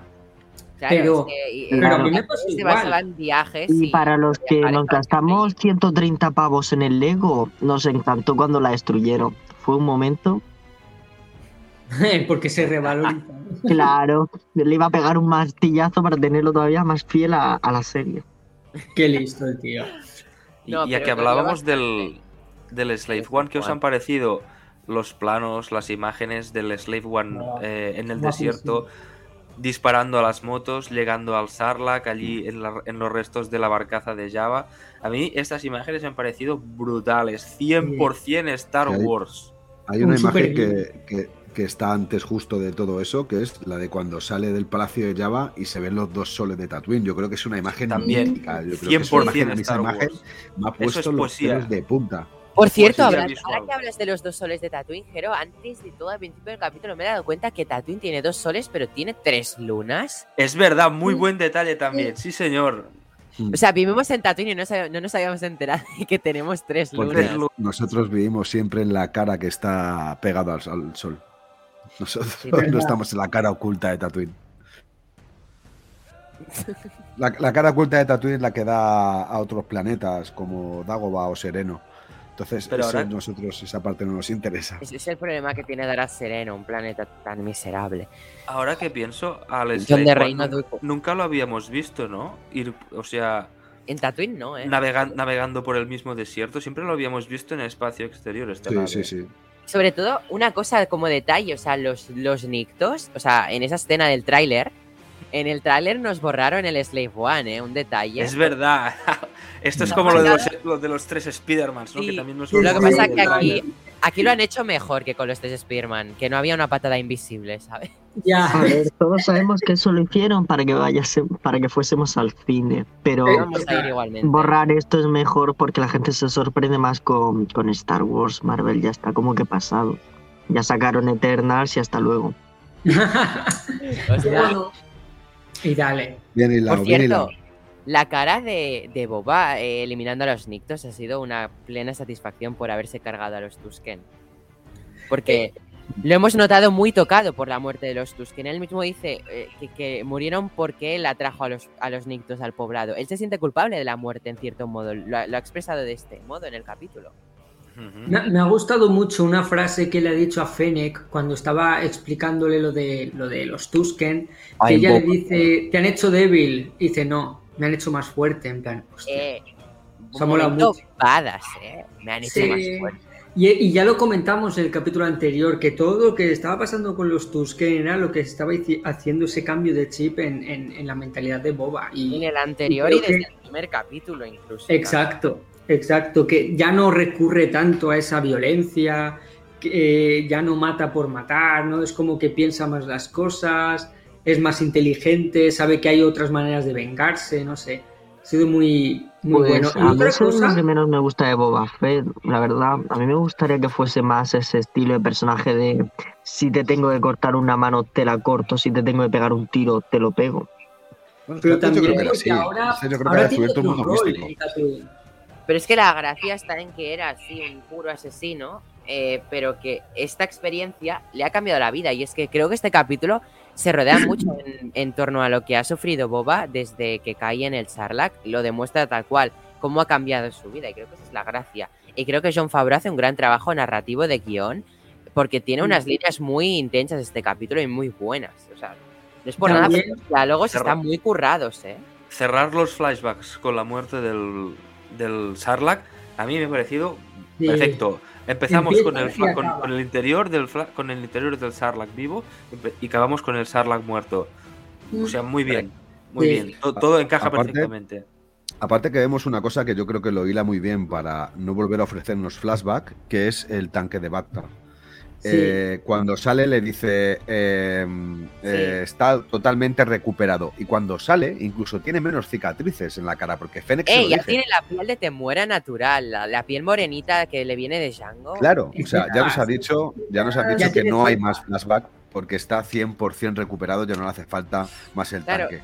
Y O sea, lo volvemos a ver en narrativa- calzones. Nar- Qué bueno, ¿eh? narra- narrativamente ya nos han demostrado, o sea, nos han mostrado en la propia serie que ya se acabó la sesión, fans, se os han acabado los flashbacks, empieza la guerra, como dice Fennec, ¿no? Eh, van a venir a la guerra, pues eso. Antes de eso, Joan Marc ha comentado de las escenas de, del Slave One contra el Sarlacc. Creo que ahí hay mucho que comentar. O sea, ver sí. el Slave One a ras de suelo ha sido precioso ese plano, cómo se va Mm. inclinando. Y no sé si os ha gustado ese plano así muy nadir desde, desde dentro del Sarlacc, grabando cómo el Slave One va haciendo una especie de clips encima de su boca. Es brutal. O sea, ese plano me ha encantado. Y yo pensaba, yo pensaba, viendo el principio de la serie, que Dave Filoni y John Favreau habían eliminado la boca que puso eh, George Lucas en las versiones originales, pues las, las que estuvieron modificadas, ¿sabéis? Que, ten- los ten- que- que tenía los tentáculos con, con la boca. Pues yo Mm. pensaba, al no verlo, pensaba que habían eh, apostado por la versión original, que iba sin boca. Pero claro, cuando hemos visto ese, ese punto de que se abría, digo, hostia, aquí está, aquí está la boca, Claro, la boca es- típica eso- que puso George Lucas a posteriori con las originales. Eso mismo he pensado porque en Twitter, ah, sobre todo en Twitter, había muchas quejas. Joan Marc, tú también que estás mucho por Twitter, muchos fans estaban quejando de que no tenía los tentáculos. Tienes toda la razón. Y aquí hemos visto que en realidad estaban dentro escondidos. Exacto, estaban dentro escondidos, porque luego cuando, cuando la- lanza la carga sísmica, el Slave One se queda colgando con dos tentáculos, ¿no? Al Sí. salir de la boca. Sí. Eh, por cierto, brutal la carga sísmica alrededor de la, de la arena. Ha quedado brutal. Guapísimo, ¿eh? Espectacular esa escena. ¿Cómo, cómo temblaba todo? Ha sido espectacular. Y como Y ha dicho José, ASMR de barcaza. Star Wars. ¿Ustedes Es que pensabais que la que barcaza se Veo la escena. Digas. Ah, bueno, No, eso que esa escena de episodio 2 con las cargas sísmicas es tan placentera que ya en The Mandalorian cuando soltaron una dije, "Dios, qué, qué satisfacción volver a, a escuchar el sonido ese y pues Mm, eso. Sí, tal cual. Luego, Es una, Marc de la barca. Sí, no, que me, acorda- me ha recordado que, que al pensar que la, la barcaza se hundiría a la arena como, como hicieron con el cazatai de Poe Dameron. Pues nada, Sí, solo, solo, solo, una, solo, una, que me ha venido a la cabeza ese momento. Es verdad, no me acordaba de, de ese- de esa escena y es verdad. No, no- no se me había ocurrido. Y, y Luego- es su- que el TIE de Boudamero no merecía la pena recordar, ser recordado en el desierto, así que luego también cuando se supone que el Sarlacc está muerto y, y él entra al interior a buscar la armadura, al salir nos ha recordado cuando Lando Calrissian sale con la cuerda, yo eh, que digo, Sí. eh, tira, tira un poco a poco a poco, a poco a poco, ¿sabes? Y él lo va recogiendo. sí, También me, me ha pero recordado un parece poco, que un ha poco ese momento. com- sí, pero parece que ha ejercicio de comadrona o algo así. Claro, es que en el agujero del Sarlacc yo he visto mucho, mucho fanservice en, en tan poca, tan poca escena. Sí, sí, sí, sí. Muchísimo. ¿eh? Y lo que nos gusta aquí el fanservice. Yo, a mí me encanta. Yo si no me dan fanservice, no lo veo. Atentos, he escuchado un momento, o sea, atentos.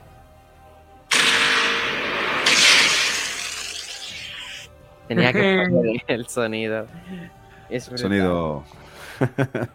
Además, ha- hay, hay otro detalle que comenta Boba Fett que no lo habíamos oído hasta en ese momento. Dice, pues estoy buscando mi armadura. Y ella le dice, no, la habrá derretido con el ácido. Y dice, imposible, está hecha de Beskar. De O sea, Beskar. aquí él confirma que la punto. arma- Y nosotros ya lo sabíamos, pero él lo, lo confirma por él mismo.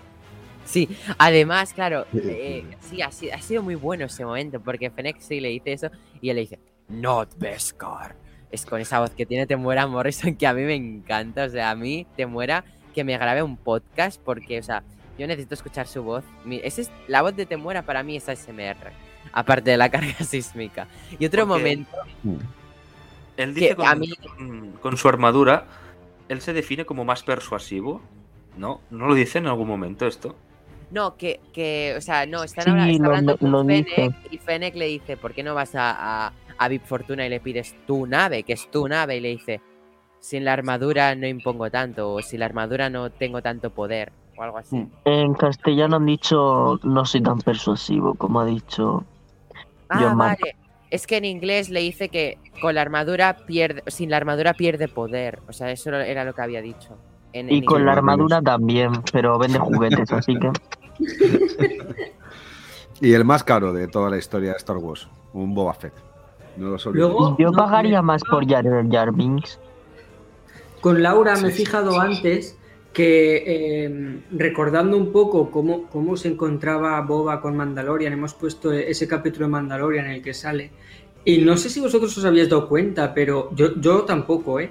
Pero la, el doblaje, bueno, quien lo haya visto doblado, el doblaje de, de- de Boba es distinto en Mandalorian que aquí.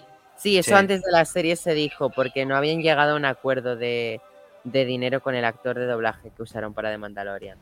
A Eh, ver, para mí esto es una actor- cagada, ¿eh? Ya, Yo no sé, yo es que como Sí. lo veo en, ing- en inglés subtitulado, eh, el subtítulo es el mismo y, y la voz de Te muera es la misma. Así que eso es yo, la parte yo creo que, que ha ido a mejor, ¿eh? Sería cojonudo que viéndola- fuera diferente. la voz La, la que le ponen en, en Mandalorian es la de la que suelen poner en todas las películas a, a Woody Harrelson. Es la voz O sea, de Woody Harrelson y la voz que, que le ponen precisamente a Tobias Beckett ya en solo. Claro, exacto. Pues a- a- creo que ha ganado mucho en esta serie con el, con el doblaje que le han dado en, en Boba. Creo que le pegan muchísimo más. Ah, por cierto. Pero no me había fijado. Actor, Pues que hasta el actor, de, el actor de doblaje de Temuera Morrison en The Mandalorian es el mismo que aparece en el Boba Fett de Visions. ¿Qué costaba hacer que fuera el mismo en esta serie? Bueno, Sí, eso, bueno, eso- de- detallitos, ¿no? Pero otra cosa. Ay, se, se me ha olvidado, perdón. Pero sabéis mi amor por Fennec tenía que comentarlo. Para mí, he encontrado uno de mis momentos preferidos de Fennec, que es cuando se suelta el cinturón y cae en el cristal del Slave One. Me ha parecido brutal ese, ese momento. Mm, repente, La boca mucho. del Rancor le sorprende a ella porque está en el pleno cristal. A mí ese momento Hmm. me ha encantado. O sea, están a dos milímetros de, de- de- de que le comas, ¿sabes? O sea, Fennec sobre todo, porque es que tiene la mano tocando al sí, cristal sí, sí. Podría haber notado el calorcito y todo de la lengua esa. el aliento. Ah, pero aquí lo-. Aquí lo que vemos es a Fennec, pero la, la poesía está en que Boba Fett volvía a estar delante de la boca del Sarlacc. Sí, delante. También. Yo creo que mientras eh, Boba recuerdos, tiraba ¿no? de la nave, estaría pensando, no, otra vez no, joder, otra vez no. A mí no, no sé Ah. por qué se os ha pasado, pero me ha gustado que, bueno, aparte de que vemos cómo avanza la relación Fennec-Boba, que, que Fennec es como una madre en el fondo, en plan, hijo, échate ácido, hijo, vete al tanque, no te metas Pero, en el ácido. Incluso otro, otro, otro detalle, no sé si os habéis dado cuenta, de que cuando el Sarlacc tiene agarrado al Slave One, vemos la fuerza real del Sarlacc y si, si reflexionamos un poco, cuando coge a Lando Calrissian se lo hubiera tenido que llevar como si nada, si tenía tanta fuerza. Sí. Bueno, un, un, Sí. que estaba empachado de comerse a tanta gente que le había caído antes. Es que al ver, al ver el capítulo por segunda vez me he dado cuenta y digo, hostia, el Sarlacc tiene una fuerza que puede arrastrar una nave y entonces a Lando Calrissian se lo tuviera que haber comido como, como, como nada, Nada. como si cogiera Le con habría, dos- le habría arrancado la pierna directamente. Se ve que el Sarlacc era racista. Lando Sí. tenía que, que aguantar hasta el episodio 9. Sí. Para vender Funcos, básicamente. Por cierto, una, una cosa, perdonadme, pero el otro día así de coña, eh, que estaba en el directo de Darth Segado en YouTube, ¿no? Y le dije de coña en plan que en el fondo Fennec acabas, eh, le dije en plan, antes de este capítulo, ¿no? En el capítulo 3 le dije, oye, en Fennec en el fondo es una de, es- de este equipo de, de biomecánicos, ¿no? Porque ya también tiene un implante en la barriga. Y es que re- me ha hecho gracia porque resulta que es que en este capítulo vemos que el implante está hecho por ellos mismos. Es Sí, me hizo gracia eso, porque yo dije en plan, ah, mira, si es una de estos en el fondo, lo va a negar, pero lo es. Pero no, no, es que se lo han hecho estos. Pueden hacer un multiverso de Star Wars y Marvel y meten a Nebula y a Máquina de Guerra y les sale un equipo bien completito. El Cyborg Team. Qué bueno. Entonces se, se- se acaban los flashbacks, ¿no? Después de, Sí, de la pero escena del Sarlacc. Julen, espera, que Julen creo que quería comentar algo. Es- Sí, no, lo, lo mío era una tontería que, pero para, para pasarlo ya que antes habíamos dicho de- del cambio de actitud de Boba y creo que lo que más se repite en los trailers y más la frase de los trailers es que Boba era, eh, no, que Java era un líder temido, que él quería Yo ser un seré líder, un líder respetado. respetado. Exacto, por eso yo creo que también ese cambio de mentalidad, pero que, que era para, para cerrar lo de lo que habíamos dicho. antes.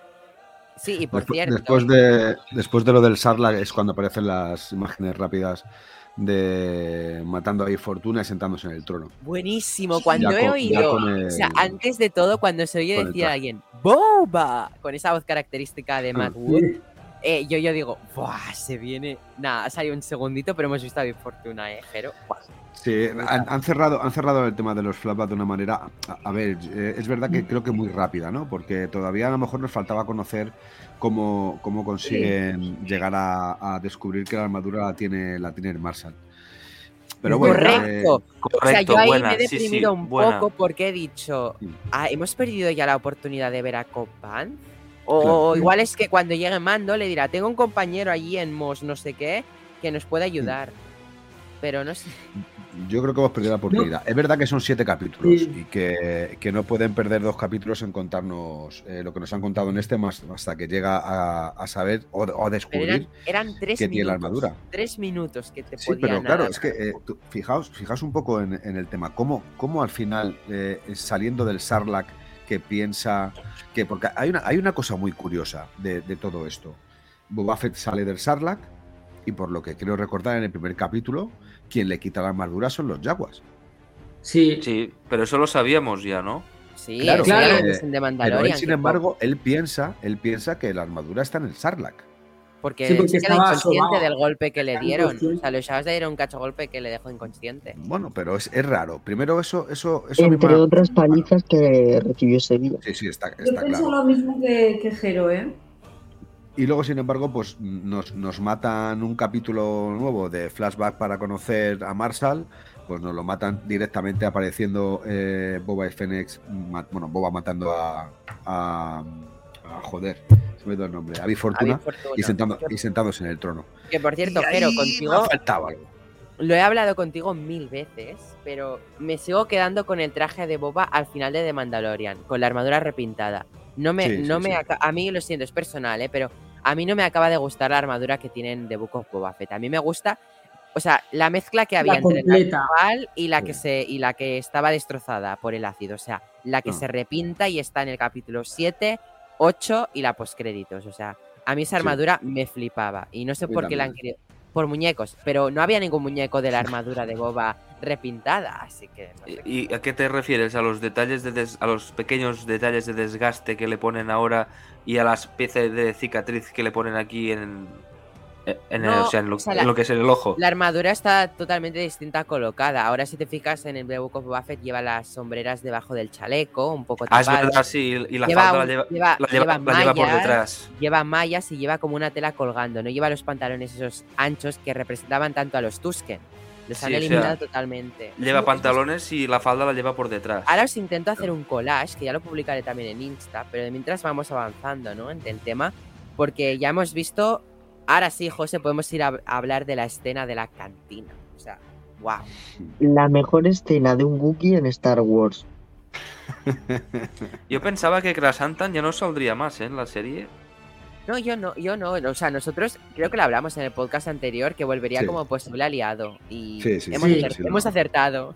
Es que, es que era lo suyo. Teoría sabíamos que Star Wars no iba a rescatar a un personaje así de cómics para, para tres minutos. Hombre, a mí A me ver, gusta ¿eh? que, esté, que esté de aliado con él, porque así conecta muy bien con los cómics de 2015. También es em, que, lo que lo único que le ha faltado, porque ya estamos viendo que Disney se está desmoronando, entre comillas, un poquito. No hemos visto cómo arranca un brazo, pero seguimos sin ver ni una gotita de, de fluido, ni sangre, ni nada. O sea, te acaba de arrancar el brazo, tío. O sea, no me creo que no haya nada. Pero es que no hay ni una salpicadura en el suelo cuando cae. O sea, es lo único que me falta. Al igual que en. eh, Yo creo que son reptiles, igual es por eso, pero a ver, yo he pensado que al ser reptiles, Igualmente- yo creo que le volverá a crecer el brazo, creo que es la gracia. Bueno, ya O sea, veremos. yo, pero- yo, yo, pero yo espero bueno, que le vuelva a crecer, porque si no, pobrecito. ni unas salpicaduritas, nada. O sea, ha sido Pero como un- pobrecito de Kenny. mm, A mí me ha dado mucha satisfacción no solo ver cómo arrancan un brazo, que a mí todas esas cosas pues me encantan. Perdón por ser tan sádico, pero es así. Pero estos personajes en Clone Wars que creo que es por lo que lo hace el Wookiee este, eran unos cerdos que se la pasaban cazando Wookiees entre otras especies. Así que cuando le vi coger al, cogerlo y tal, digo, venga, hazlo, sé que lo estás deseando. Que también... Me ha hecho gracia el cómo eh, Boba estaba observando la escena y cuando me dice, bueno, había que intentarlo, ¿no? En plan, como, bueno, a ver si tú lo convences. Eh, poco se habla de que mi nueva Crash Garza Fuip eh, es tremendo look que me llevaba, o sea, enamorado del nuevo de look. vestido, ¿eh? Estaba chulísimo. Deberían hacerle un 5 a verdad es que mujer. sí. O sea, si ya era chulo el anterior, se han vuelto Julen, no hace falta que lo digas. Tendrá Funko, Lego, Hot Tendrá de Toy, todo. Black Series. Black Ojalá, Series, imitación de AliExpress, de todo. Y ya por último tenemos la escena de la cena que ha dado mucho de qué hablar, porque precisamente ahí están casi todas las frases de- del tráiler, ¿no? Pues Why mí speak of escena- conflict when cooperation can make us all rich? Esa frase del tráiler se ha repetido aquí. o sea, A mí esa escena, con lo que me esperaba, se ha quedado un poco sosa. En plan, me esperaba que fuese más intensa y al final ha sido pues un par de, o sea, un, grupito de, de- de ricachones que, que pues son unos egoístas, os propongo tal, eh, me decís que no, ¿por qué no te matamos ahora mismo? El rancor os acojona un poquito y os lo pensáis, ¿no? En plan, ya está, no ha sido nada más. Yo también pensaba que sería más dura lo que es la, la negociación. Y al final, pues pa- parece que todos pasan, pasan de él. Sí. Por decirlo de algún pero a modo. mí me gusta porque ha sido, mira mis huevos que tengo un rancor, os lo muestro aquí y ahora os vais a cagar todos. Ahora os vais, me vais a hacer caso porque tengo un rancor. Sí, No, pero, Pues igual no sé. de poder. pero al Rancor le, le da una chuletilla, ¿eh? Y, eso- y con eso el Rancor no come, ¿eh? Sí, sí, vamos, y le ha dado encima repelá, porque no quedaba Sí. mucho. Claro, sí, hubiese molado que uno de ellos hubiese dicho, pues no, voy a pactar con los otros y lo tira para el Rancor, ¿sabes? Que sea Eso, un líder eso, respetado. Es que no impone ni eso. respeto, ni miedo, ni nada. Exacto, así no, no, no vas a hacer nada, tío. Encima, cuando te. Después de lo del Rancor, que es cuando los tienes por- cogidos por los huevos, ca- básicamente, dice, bueno, lo haré yo solo. Pero por favor, no pactéis con el otro, ¿vale? En plan, tío, pues no, pues, pues les dices, o lo hacéis, o os mato aquí mismo. Punto. Claro, una yo hubiese puesto alguno de esos en plan. Eso Perdón, sí, Geno. eso sí. Sí, pero, No, no. pero no, no de verdad, ¿sabes? En plan, como hizo con, con el asesino este que contrató el alcalde, entre comillas, en plan, que le hizo la, la 13-14 diciendo como, bueno, pues te tiro aquí y te cagas, y no había nada. Pues que les hubiese acojonado. No, pero Julen, Julen, No, ¿quién pero tiró no al sería un asesino? líder respetado. Pero, no, sería claro, un líder pero. Pero, pero claro, Julen, una cosa. ¿Quién tiró al, al asesino del viento nocturno al Rancor? No fue Boba. Fue la No, señora fue- más decidida, o sea, fue Fennec. Bueno, La o que- que lo hubiese hecho Fennec, ¿sabes? Fennec estaba ahí. No, pero Fennec estaba disfrutando con la situación, ¿eh? O sea, se- ella se está partiendo el culo mientras comía, también te Sí, digo. tal Me- cual, me, me encanta la postura de Fennec, está como disfrutando de los beneficios que, la- que le ha prometido Boba y ella, pues mira, disfruta de ver a la gente morir. Como es una maestra asesina, yo es que soy de, de parte de Fennec en esta serie. Yo Sé que quiero muchos ser Fennec, decís- que es Sé diferente. que muchos me, dec- me decís, bueno, es que Boba respetado, tiene su honor, pero yo lo siento, prefiero el punto de vista de Fennec. Eh, all killer, no killer. Tal cual. También hay que entender, ¿no? El, el puesto que tiene ahora Boba con el que tenía antes como cazarrecompensas, ¿no? Ahora tiene que dar una imagen o tiene que, ¿sabes? Ya no es como, bueno, soy tal y hago lo que me da la gana. O sea, vale, sí, sí que es un líder temido, que es lo que dice Jero. Pero si quieres ser respetado tienes que hacer las cosas de otra manera. Por eso yo creo que actúa como actúa también, ¿eh? Si no, yo creo que, que veríamos un Boba distinto. También es la disciplina que le han dado los Tusken, también lo habrá hecho cambiar, pero, pero también yo creo que tiene mucho que ver el- la posición que tiene en, en Tatooine. Y porque Mirad está mayor. esto Y porque está hecho mayor y él conoce de- sus propias limitaciones. de comparación. Exacto. de los O sea, trajes. a mí me gusta más el de ahora. Con los No sé pantalones. si- si llega, a mí me gustaban los de antes, pero no sé si llegáis a apreciar que hay una bastante diferencia entre Sí, traje y sí, traje. sí. Es verdad que. Hay una dos- en el diferencia de- nos muestran este-. Este, traje nuevo cuando se lo ponen, que es como te- le hemos hecho el, traje a la reina y, y el día de la mayor fiesta, que es cuando se casa su hijo, le nombran o van a nombrar a su hijo el futuro heredero del trono, le ponen a la reina el traje este que le han hecho los de Gucci o los de o, lo- o no sé, no sé, los de Zara, ¿no? Y, y nos lo muestran creo que en el episodio 2. Entonces ahí es como cuando ves un poco la transformación, donde ves esa, esa armadura ya como pulidita, impecable, sus pantalones tan sumamente negros, eh, esa rodillera, bueno, debajo- lo que va debajo de las rodillas totalmente, como vemos en la imagen, naranja o un naranja amarillento reluciente, incluso el casco reluce mucho más, el, el visor puede reflejar la imagen incluso del que está enfrente. Yo creo que, que, que esto, bueno, es una transformación que quieren hacer de Boba Fett por el mero hecho que yo ahí lo hilo bien, ¿eh? que ya no es un líder, ya no es un cazarrecompensas, no va a ser un líder temido, sino que va a ser un líder respetado, ¿no? Y ahí Claro. yo creo que lo hacen bien. Lo que- otra cosa es que me guste, que yo lo hablo mucho con Neil, me gusta más, mucho más el traje anterior que A este, también, ¿no? O sea, a mí también me gusta Sí. más. Le encuentro el sentido Aunque, como ¿verdad? es más que cómodo para la pelea. Para han la cambiado, pelea han es- cambiado el pantone también del verde. Sí, el verde Ah, ha cambiado de Sí, sí, ser sí, más- ahora más reluciente, más, Ah. más brillante, más No, señorial, no, más ahora es menos brillante, ahora es más Mate. Sí, no, antes era más mate, si te fijas. Antes Sí. era mate, ahora es más brillante, digamos. Esa es la. Pero y, y ahora es nos más da la sensación de que el, el que tenemos a la izquierda parece más fino y, y, o sea, a mí me da la sensación de que no protege. Lo veo y pare- me parece goma eva. O, No, no. parece muy ¿sabes lo que finito. pasa? Que en el de la izquierda, eh, el señor Boba Tiene Fett barriga, tenía como tiene 40 barriga. kilos, 40 50 kilos. Entonces, es, Boba es verdad que Fett. es diferente. Boba Fett, le dijimos que, escucha, yo. Boba Fett. yo, escucha, yo le defiendo a muerte que, que saliera así, ole sus, perdón, iba a decir sus cojones. No, dilo, Y Y tranquilo. que por dentro sigue siendo el gran Boba Fett. Exacto. Sí, aparte, eh, yo creo que le da más comodidad a la hora de luchar, aunque está luchando poco igualmente, pero le, le debe dar más comodidad luchar con esos pantalones que con los otros anchos. Sí. Sí, claro, claro. Ahora claro. que dices lo de luchar, Neil, yo Ahora se soy, pasa la fan- licra. soy fan de las caras que pone este hombre cuando pelea. Ah, que sí, las caras. ¿Cómo se muerden? Unas caras de loco, ansioso. Sí, sí, sí, sí. Sí que sí, eso es lo mejor. Va a ser característico, eso va a ser meme en unos años. Las caras de- del, del Temu. El, el Temu. Te Pero mueres. es que es ¿eh? una, es una manera de, de diferenciar el tipo de guerrero que es también. Sí. A mí, a mí me gusta ¿eh? que tenga esas expresiones.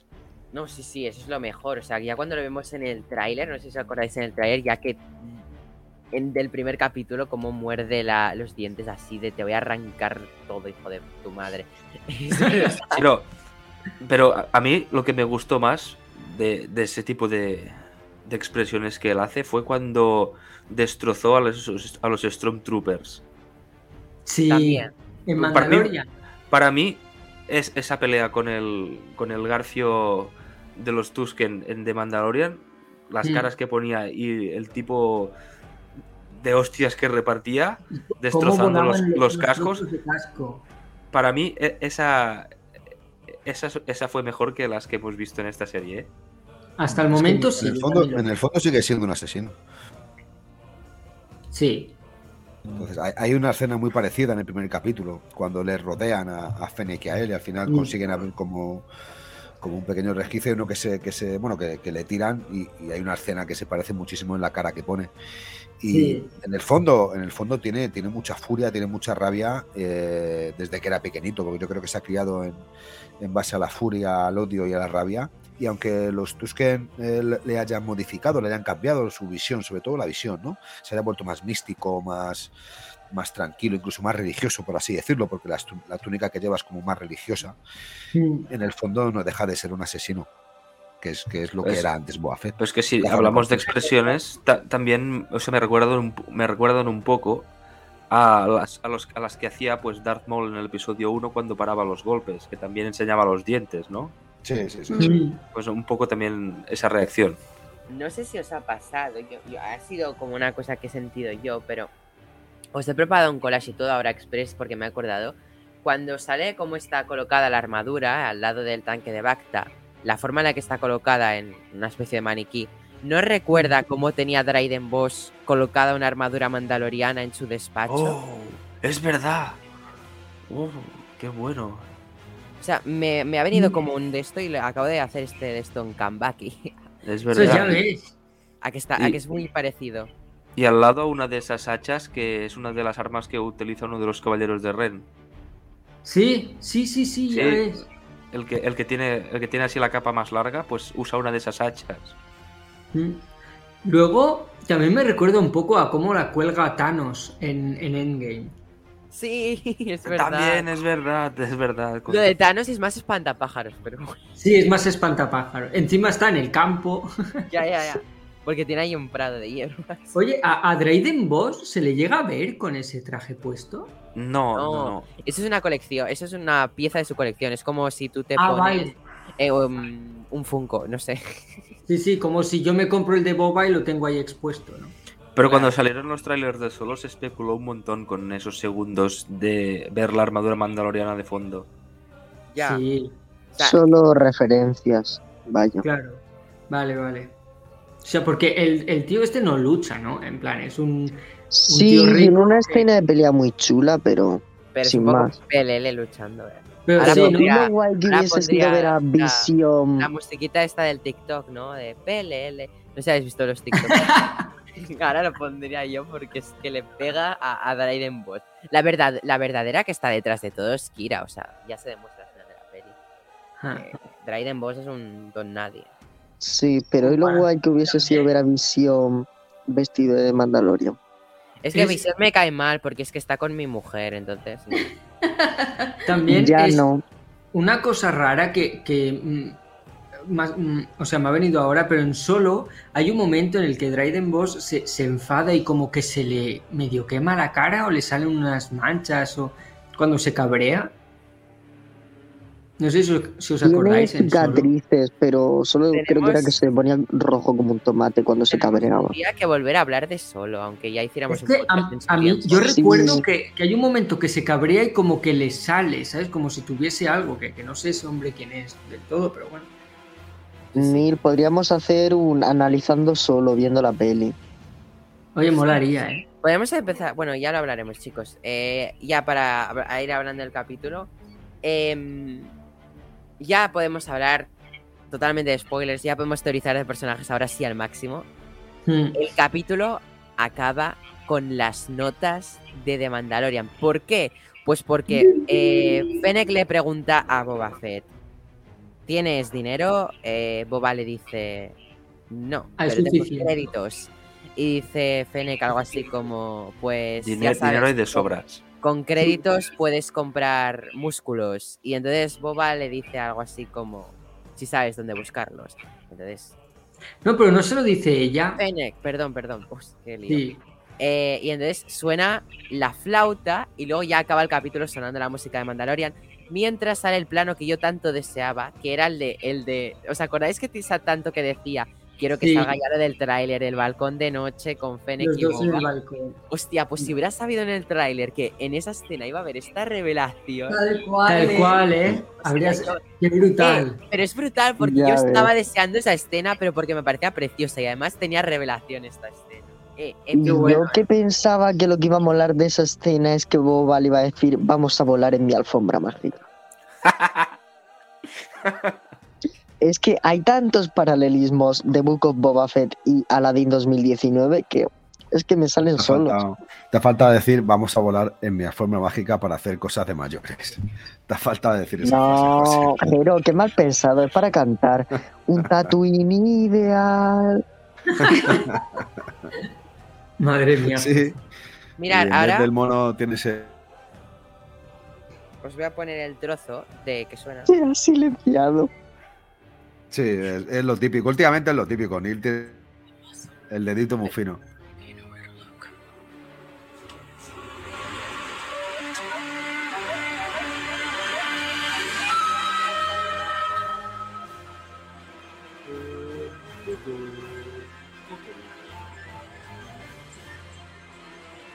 Pero es que además no es solo el silbido, es también el tutún, tutún, tutún. Es que está toda la banda sonora entera resumida. Ya está. Pero ¿de verdad creéis que van a meter había- a... Os había silenciado tan solo para poder poner el audio, para que se escuchara. Ya está. Era por eso. Espera, que ahora os puedo poner. Bueno, os ponerlos lo Capítulo. vosotros que a mí no me dejará. Una cosa. ¿Pensáis que de verdad van a poner a Mando y a Boca? O sea, a Mando ya a quien sea. Porque si lo ponen a Mando, ya tienen que ponerse a revelar cosas de Cara Dune, del Sable Oscuro. Es que Mando tiene muchas cosas detrás de él. Mira, yo solo te digo una cosa. El siguiente capítulo está dirigido por Bryce Dallas Howard, per- persona que ha dirigido dos capítulos de Mandalorian. Y precisamente uno de ellos tiene a Bo-Katan. ¿Y quién está con mando? Bo-Katan. Y yo es que si aparece Bo-Katan, me muero. O sea, No, yo me vuelvo loco. Cara Dune, yo creo que debería de aparecer también. Pero ¿cómo aparece? Ojalá. Es que cuando me enteré Imposible. que la echaron y por qué la echaron, tío. Bueno, En pero esto son cosas de Disney que igual le, le- le pasó con Black Widow. O sea, que es que son No, cosas que es probable. bueno, Es más probable que, apare- Pero que es que aparezca esto no es por tema de dinero, esto es por tema de que aquí la amiga Caradun es neonazi o algo por el estilo. O hizo comentarios Bueno, así. est- está, está a favor de una política americana trampista. Entonces, eh, creo que, bueno, es totalmente lícito. Ella tiene una manera, igual que todo el mundo, tiene una manera de pensar en el ámbito político. Y creo que es, es una tremenda, y perdonadme, aunque, aunque también esté de acuerdo en criticar ese tipo de actuaciones, pero es una tremenda gilipollez el tomar una decisión así con un personaje como Cara Dune, porque Cara Dune debería de dar muchísimo más. A mí sabéis. también me, me- me gustaba mucho. Cara Dune era, eh, o sea, estaba casi al nivel de Fennec en mis, en mis personajes de Star Wars. Está ahí casi, casi. O sea, yo estaba enamoradísimo de Cara Dune, cómo luchaba y todo. Que por cierto, Es ¿quién que- presentó a Cara Dune? Bryce Dallas Howard. Como detalle. Claro, es que Cara Dune era un, per- un- Sí, sí, Cara sí. Dune era un personajazo. Una nazi espacial, pues sí, pero personajazo. No, en el espacio no era nazi, era todo lo contrario, eso es lo gracioso. Porque era de la, de la Nueva República, así que era todo lo Perdona, pero los, re- los de la República, bueno, nazis no, son terroristas, que es diferente. no como el glorioso Imperio Galáctico.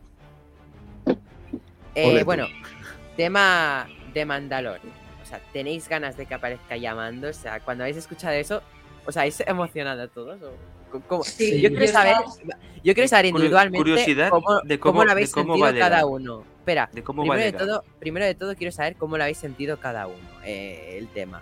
Julen y Lau. No, a ver, nosotros cuando, cuando ha dicho, bueno, hay buenos guerreros, hay- yo no estaba pensando en Mandalorian, sinceramente estaba pensando pues algún ejército tal, pero esas dos notitas súper rápidas de, de Mandalorian, dices, ¡Oh! nos hemos mirado, digo, Sí, en- la reacción ha sido mirarnos los dos con la boca abierta en plan, Mandalorian. Es, es Mandalorian, ¿verdad? En plan, ha sido como, joder, solo por ese trocito, tío. te- es que esas cosas, esos guiños, hacen que, que te den muchas más ganas y, y mejore una serie. Y creo que todos lo hemos pensado. Pero sí, la, la reacción ha sido mirarnos con la boca abierta. Eh, Joan Marc, ¿cómo ha sido tu reacción en aquel momento?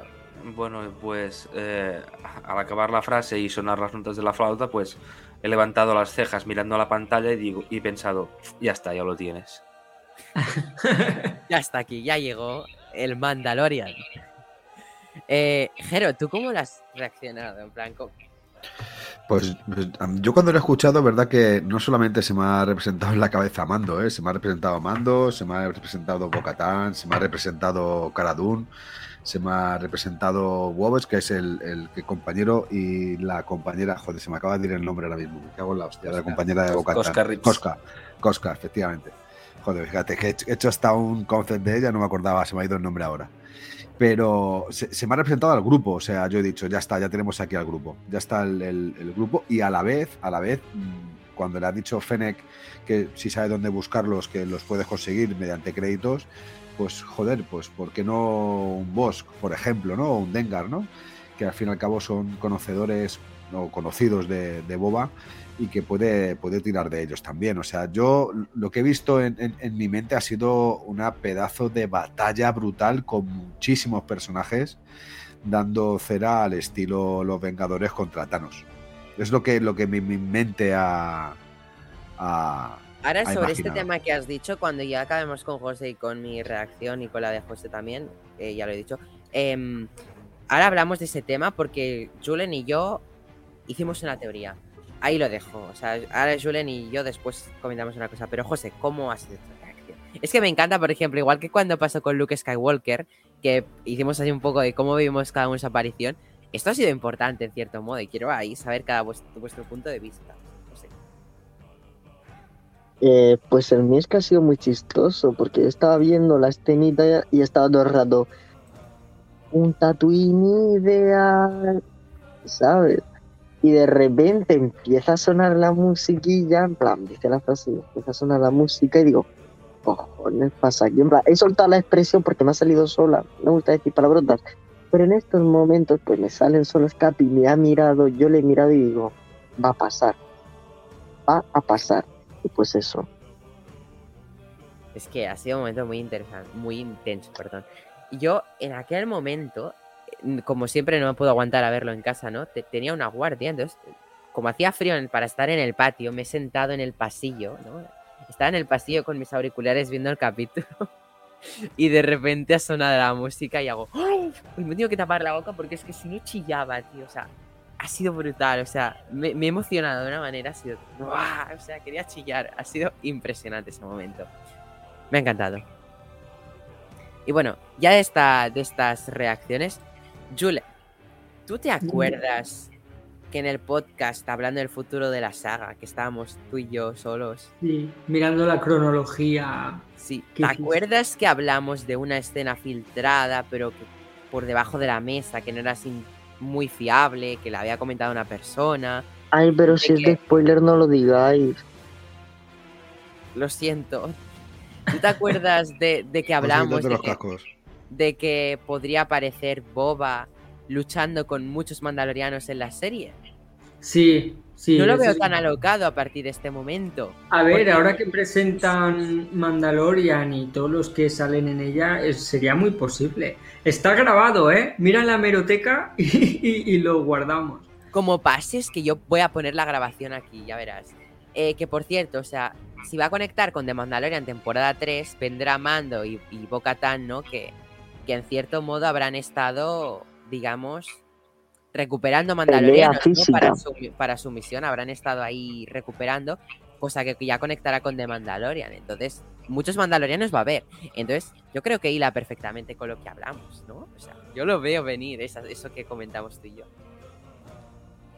Hombre, si es así, habría que eliminar a lo mejor otros finales, ¿eh? No, pero otra escena paralela ya a la trama final de Boba, sino me refiero que había una escena de Mandalorianos luchando contra alguien. Eso es lo que comentamos nosotros. Que Hmm. Estaría muy guay, ¿eh? La verdad. como para conectar con The Mandalorian temporada 3. Que si pasara estaría muy, muy guay. Suicida. Y no, que si no. No, a ver. Que si no- Tienen Beskar, no, no se mueren. Claro, Ya, explota- sí. explotan por dentro, pero no puede salir nada volando por los aires. Vaya, es Beskar puro. Vaya. Chicos, ahora es con la musiquita esta de Mandalorian se me acaba de ocurrir un pedazo cameo que podría hacer que The Book of Boba Fett sea la mejor serie de Star Wars. Lady Frog, ¿no? ¿Vas a decir? Juvenil, tan predecible soy. Sí, Por, por supuesto. eres muy predecible, José. Pues Dejó- no, iba a decir Icaris, Sí, que se fue a ahora una galaxia muy, muy lejana. traspasa el sol y cuando traspasa el sol aparece en Tatooine. Es verdad. Claro que tenemos dos soles, dos maneras de pensar. Claro, ¿ves? Vale, una vez habladas estas reacciones, Joan Marc había dicho algo. ¿Cómo va a aparecer Boba? Ha salido una posible noticia de que Boba aparecerá con una nave eh, de Naboo. No, Din Djarin. ¿No? Mando.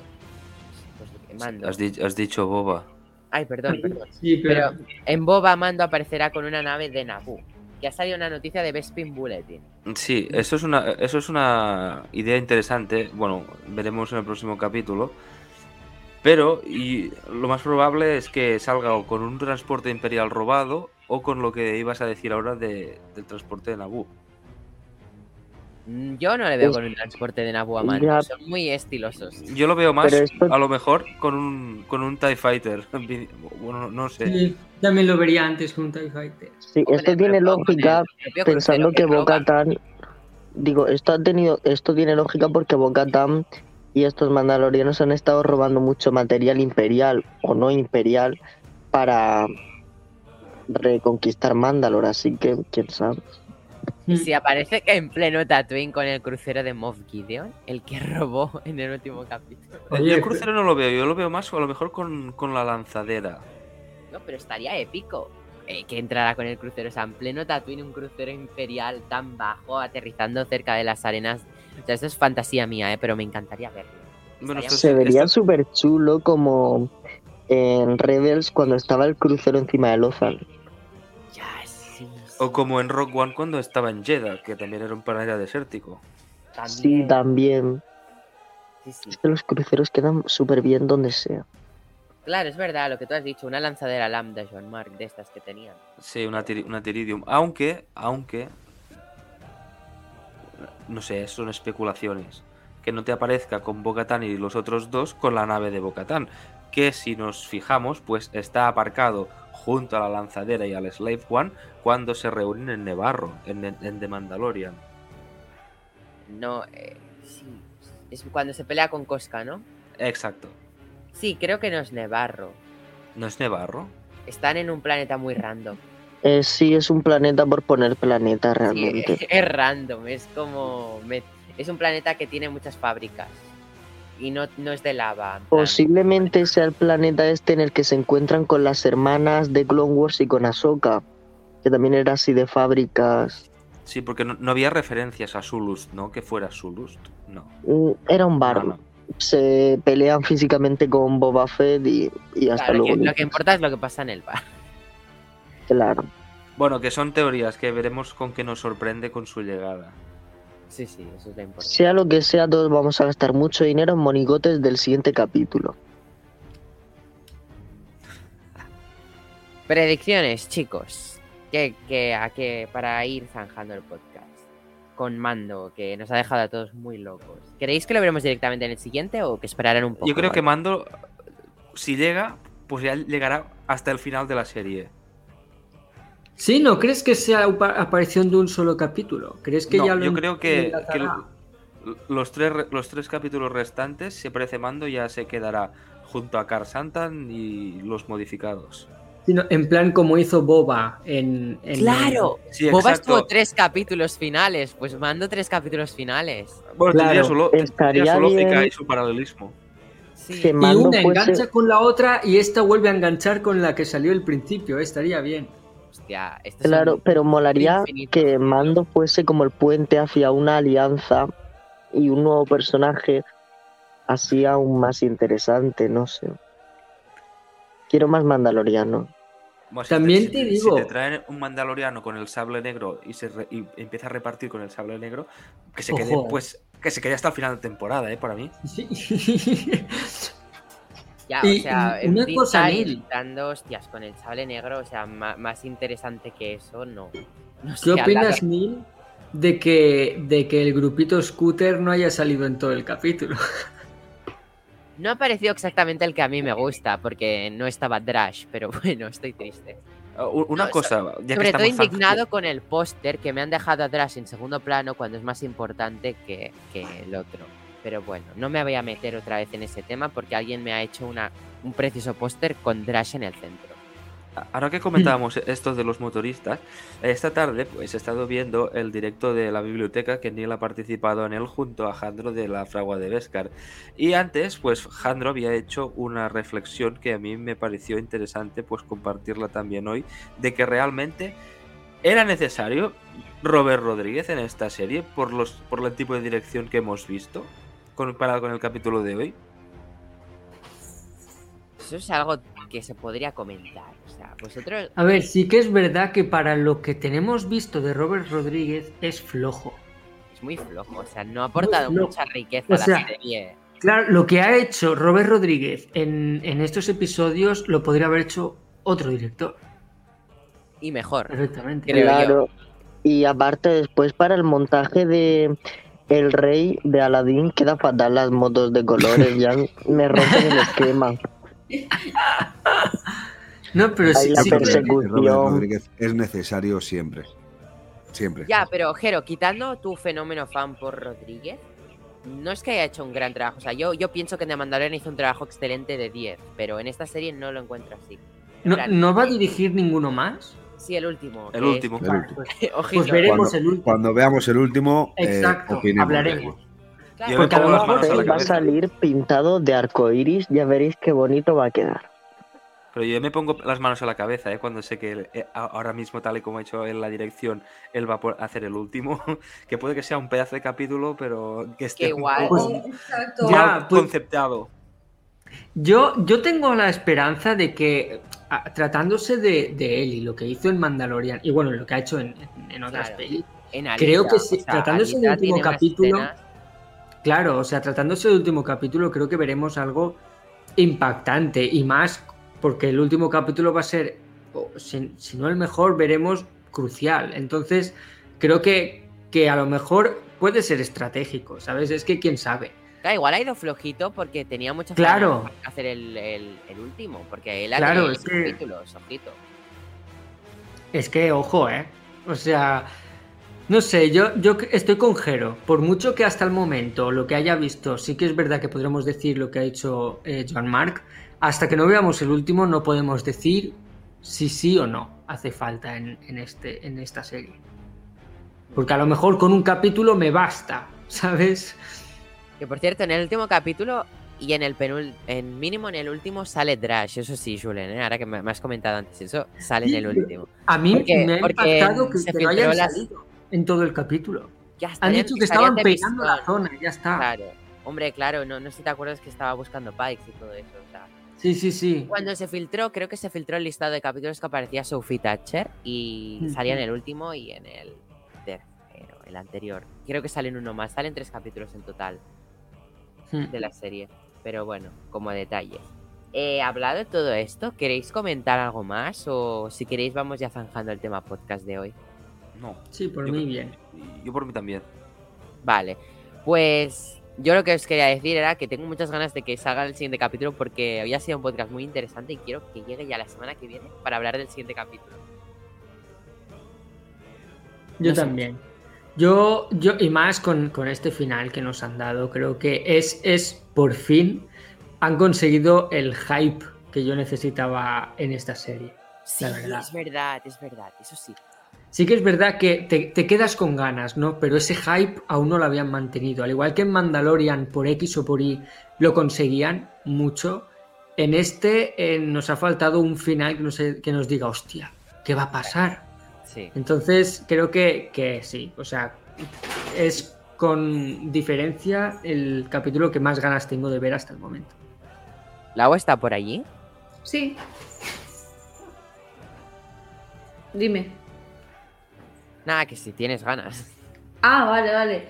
No, sí, yo igual, lo mismo, o sea, mm, con muchísimas ganas. O sea, tengo ganas de que termine por verlo todo, pero al mismo tiempo no quiero que termine, porque me está gustando mucho, me lo, me lo estoy pasando bien, entonces, sí, con muchas ganas de, de que sea ya miércoles, la verdad. Sí, porque es que se va a acabar esto y, y hasta mayo no tendremos nada de Star Wars de nuevo. Claro, ahí está la cosa. Que en el fondo, o sea, prometían tantas series de Star Wars para este año, pero tardan mucho en llegar. Tal cual. Bueno, la próxima vez que, que salga algo de Star Wars ni siquiera estaremos para hacer el estreno con vosotros, pero bueno. Ay, es verdad. Sí, es Ya veremos a ver qué se puede En hacer. el, ni Es siquiera que son, estaremos. son cinco, son casi cinco meses, ¿eh? Marvel no tardaban tanto en estrenar una serie detrás de otra. Eso es verdad. Bueno, pero eso es porque con el COVID se le juntaron muchas en un año. Porque Marvel es muy ansioso en cuanto al contenido. Va También. haciendo cosas y cosas y no, no Lo, lo lanzan todo. Yo tiro la bolsa entera. Ahí lo tenéis. Es verdad, no, no. O sea, yo creo que, bueno, esto es un tema de debatirlo aparte un día en un podcast de Marvel, pero creo que tienen tanta ancha en sacar cosas que no dejan tiempo a que se cree hype para el siguiente producto. Es como te van alimentando y no te dejan respirar. Y a veces es malo porque vas perdiendo hype por las. Sí, sí. Y tanto por, por, por la serie como para, por todo el tema de merchandising. O sea, no es, no, es insostenible. O sea, no puedes con todo. Eh, Claro, tanto tema eso- de grupos, tema de todo. Eso con Marvel ya es muy heavy porque hemos llegado a un punto en el que el año que viene tenemos creo que nueve productos o diez. Es que es un, eh, es un problema muy grande. También ¿eh? es que lo que pasa con Marvel es que en el momento que hay. Te presentan, por ejemplo, veo esos posts en Instagram que pone Marvel de 2022 a 2024 o cosas así que te sale tanto que dices, joder, tío. Y lo que queda, ¿sabes? Es como que, que no te dan tiempo a, a digerir lo que va a venir. Es como que te hacen ya tener una idea preconcebida de lo que va a salir.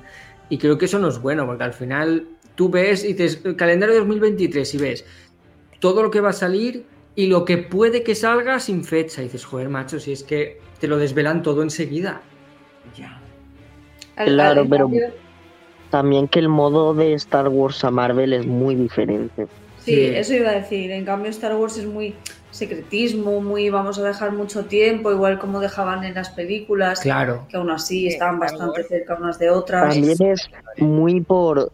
Uy, tenemos que pensar muy bien qué vamos a sacar. No vaya a ser Sí. que nos quemen Disneyland París por hacer tres mierdas, o sea, una mierda de, tri- de trilogía. Yo creo que la diferencia entre Marvel y Disney, y Disney, entre Marvel y Star Wars, es que Marvel a veces vive con el miedo de no sacar nada y que la gente se olvide. No como con Star Wars, que da igual el tiempo que pase, que la gente no se olvide. de Star Nunca Wars. se olvidará a nadie. Star Wars. Claro, Star Wars ya ha marcado. Marvel está ahora. Aunque bueno, con Infinity War creo que ya. Sí, Y con Eternals ha dejado claro.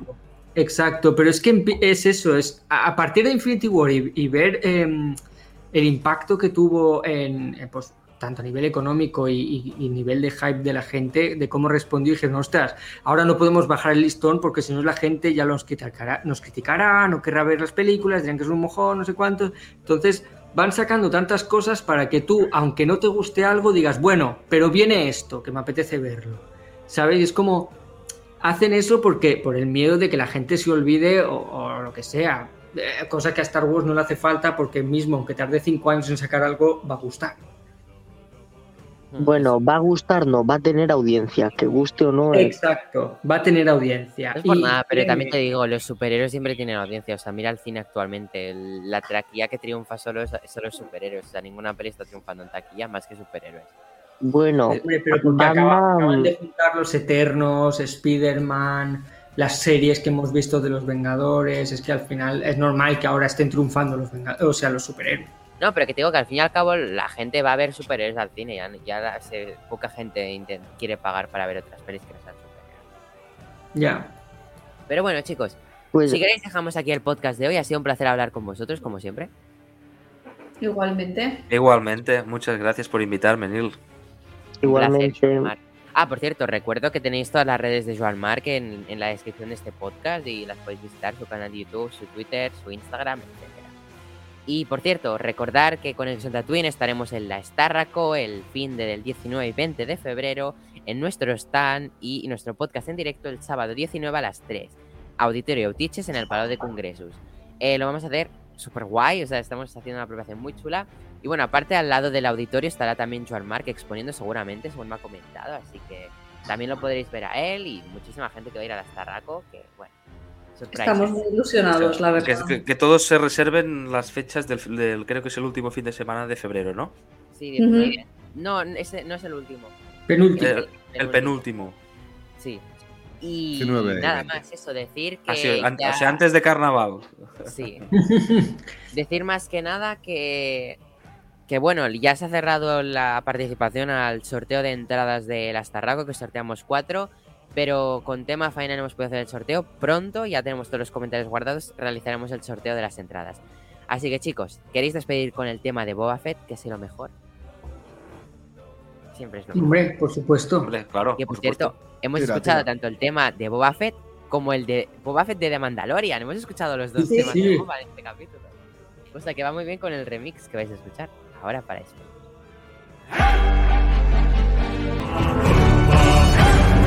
Thank.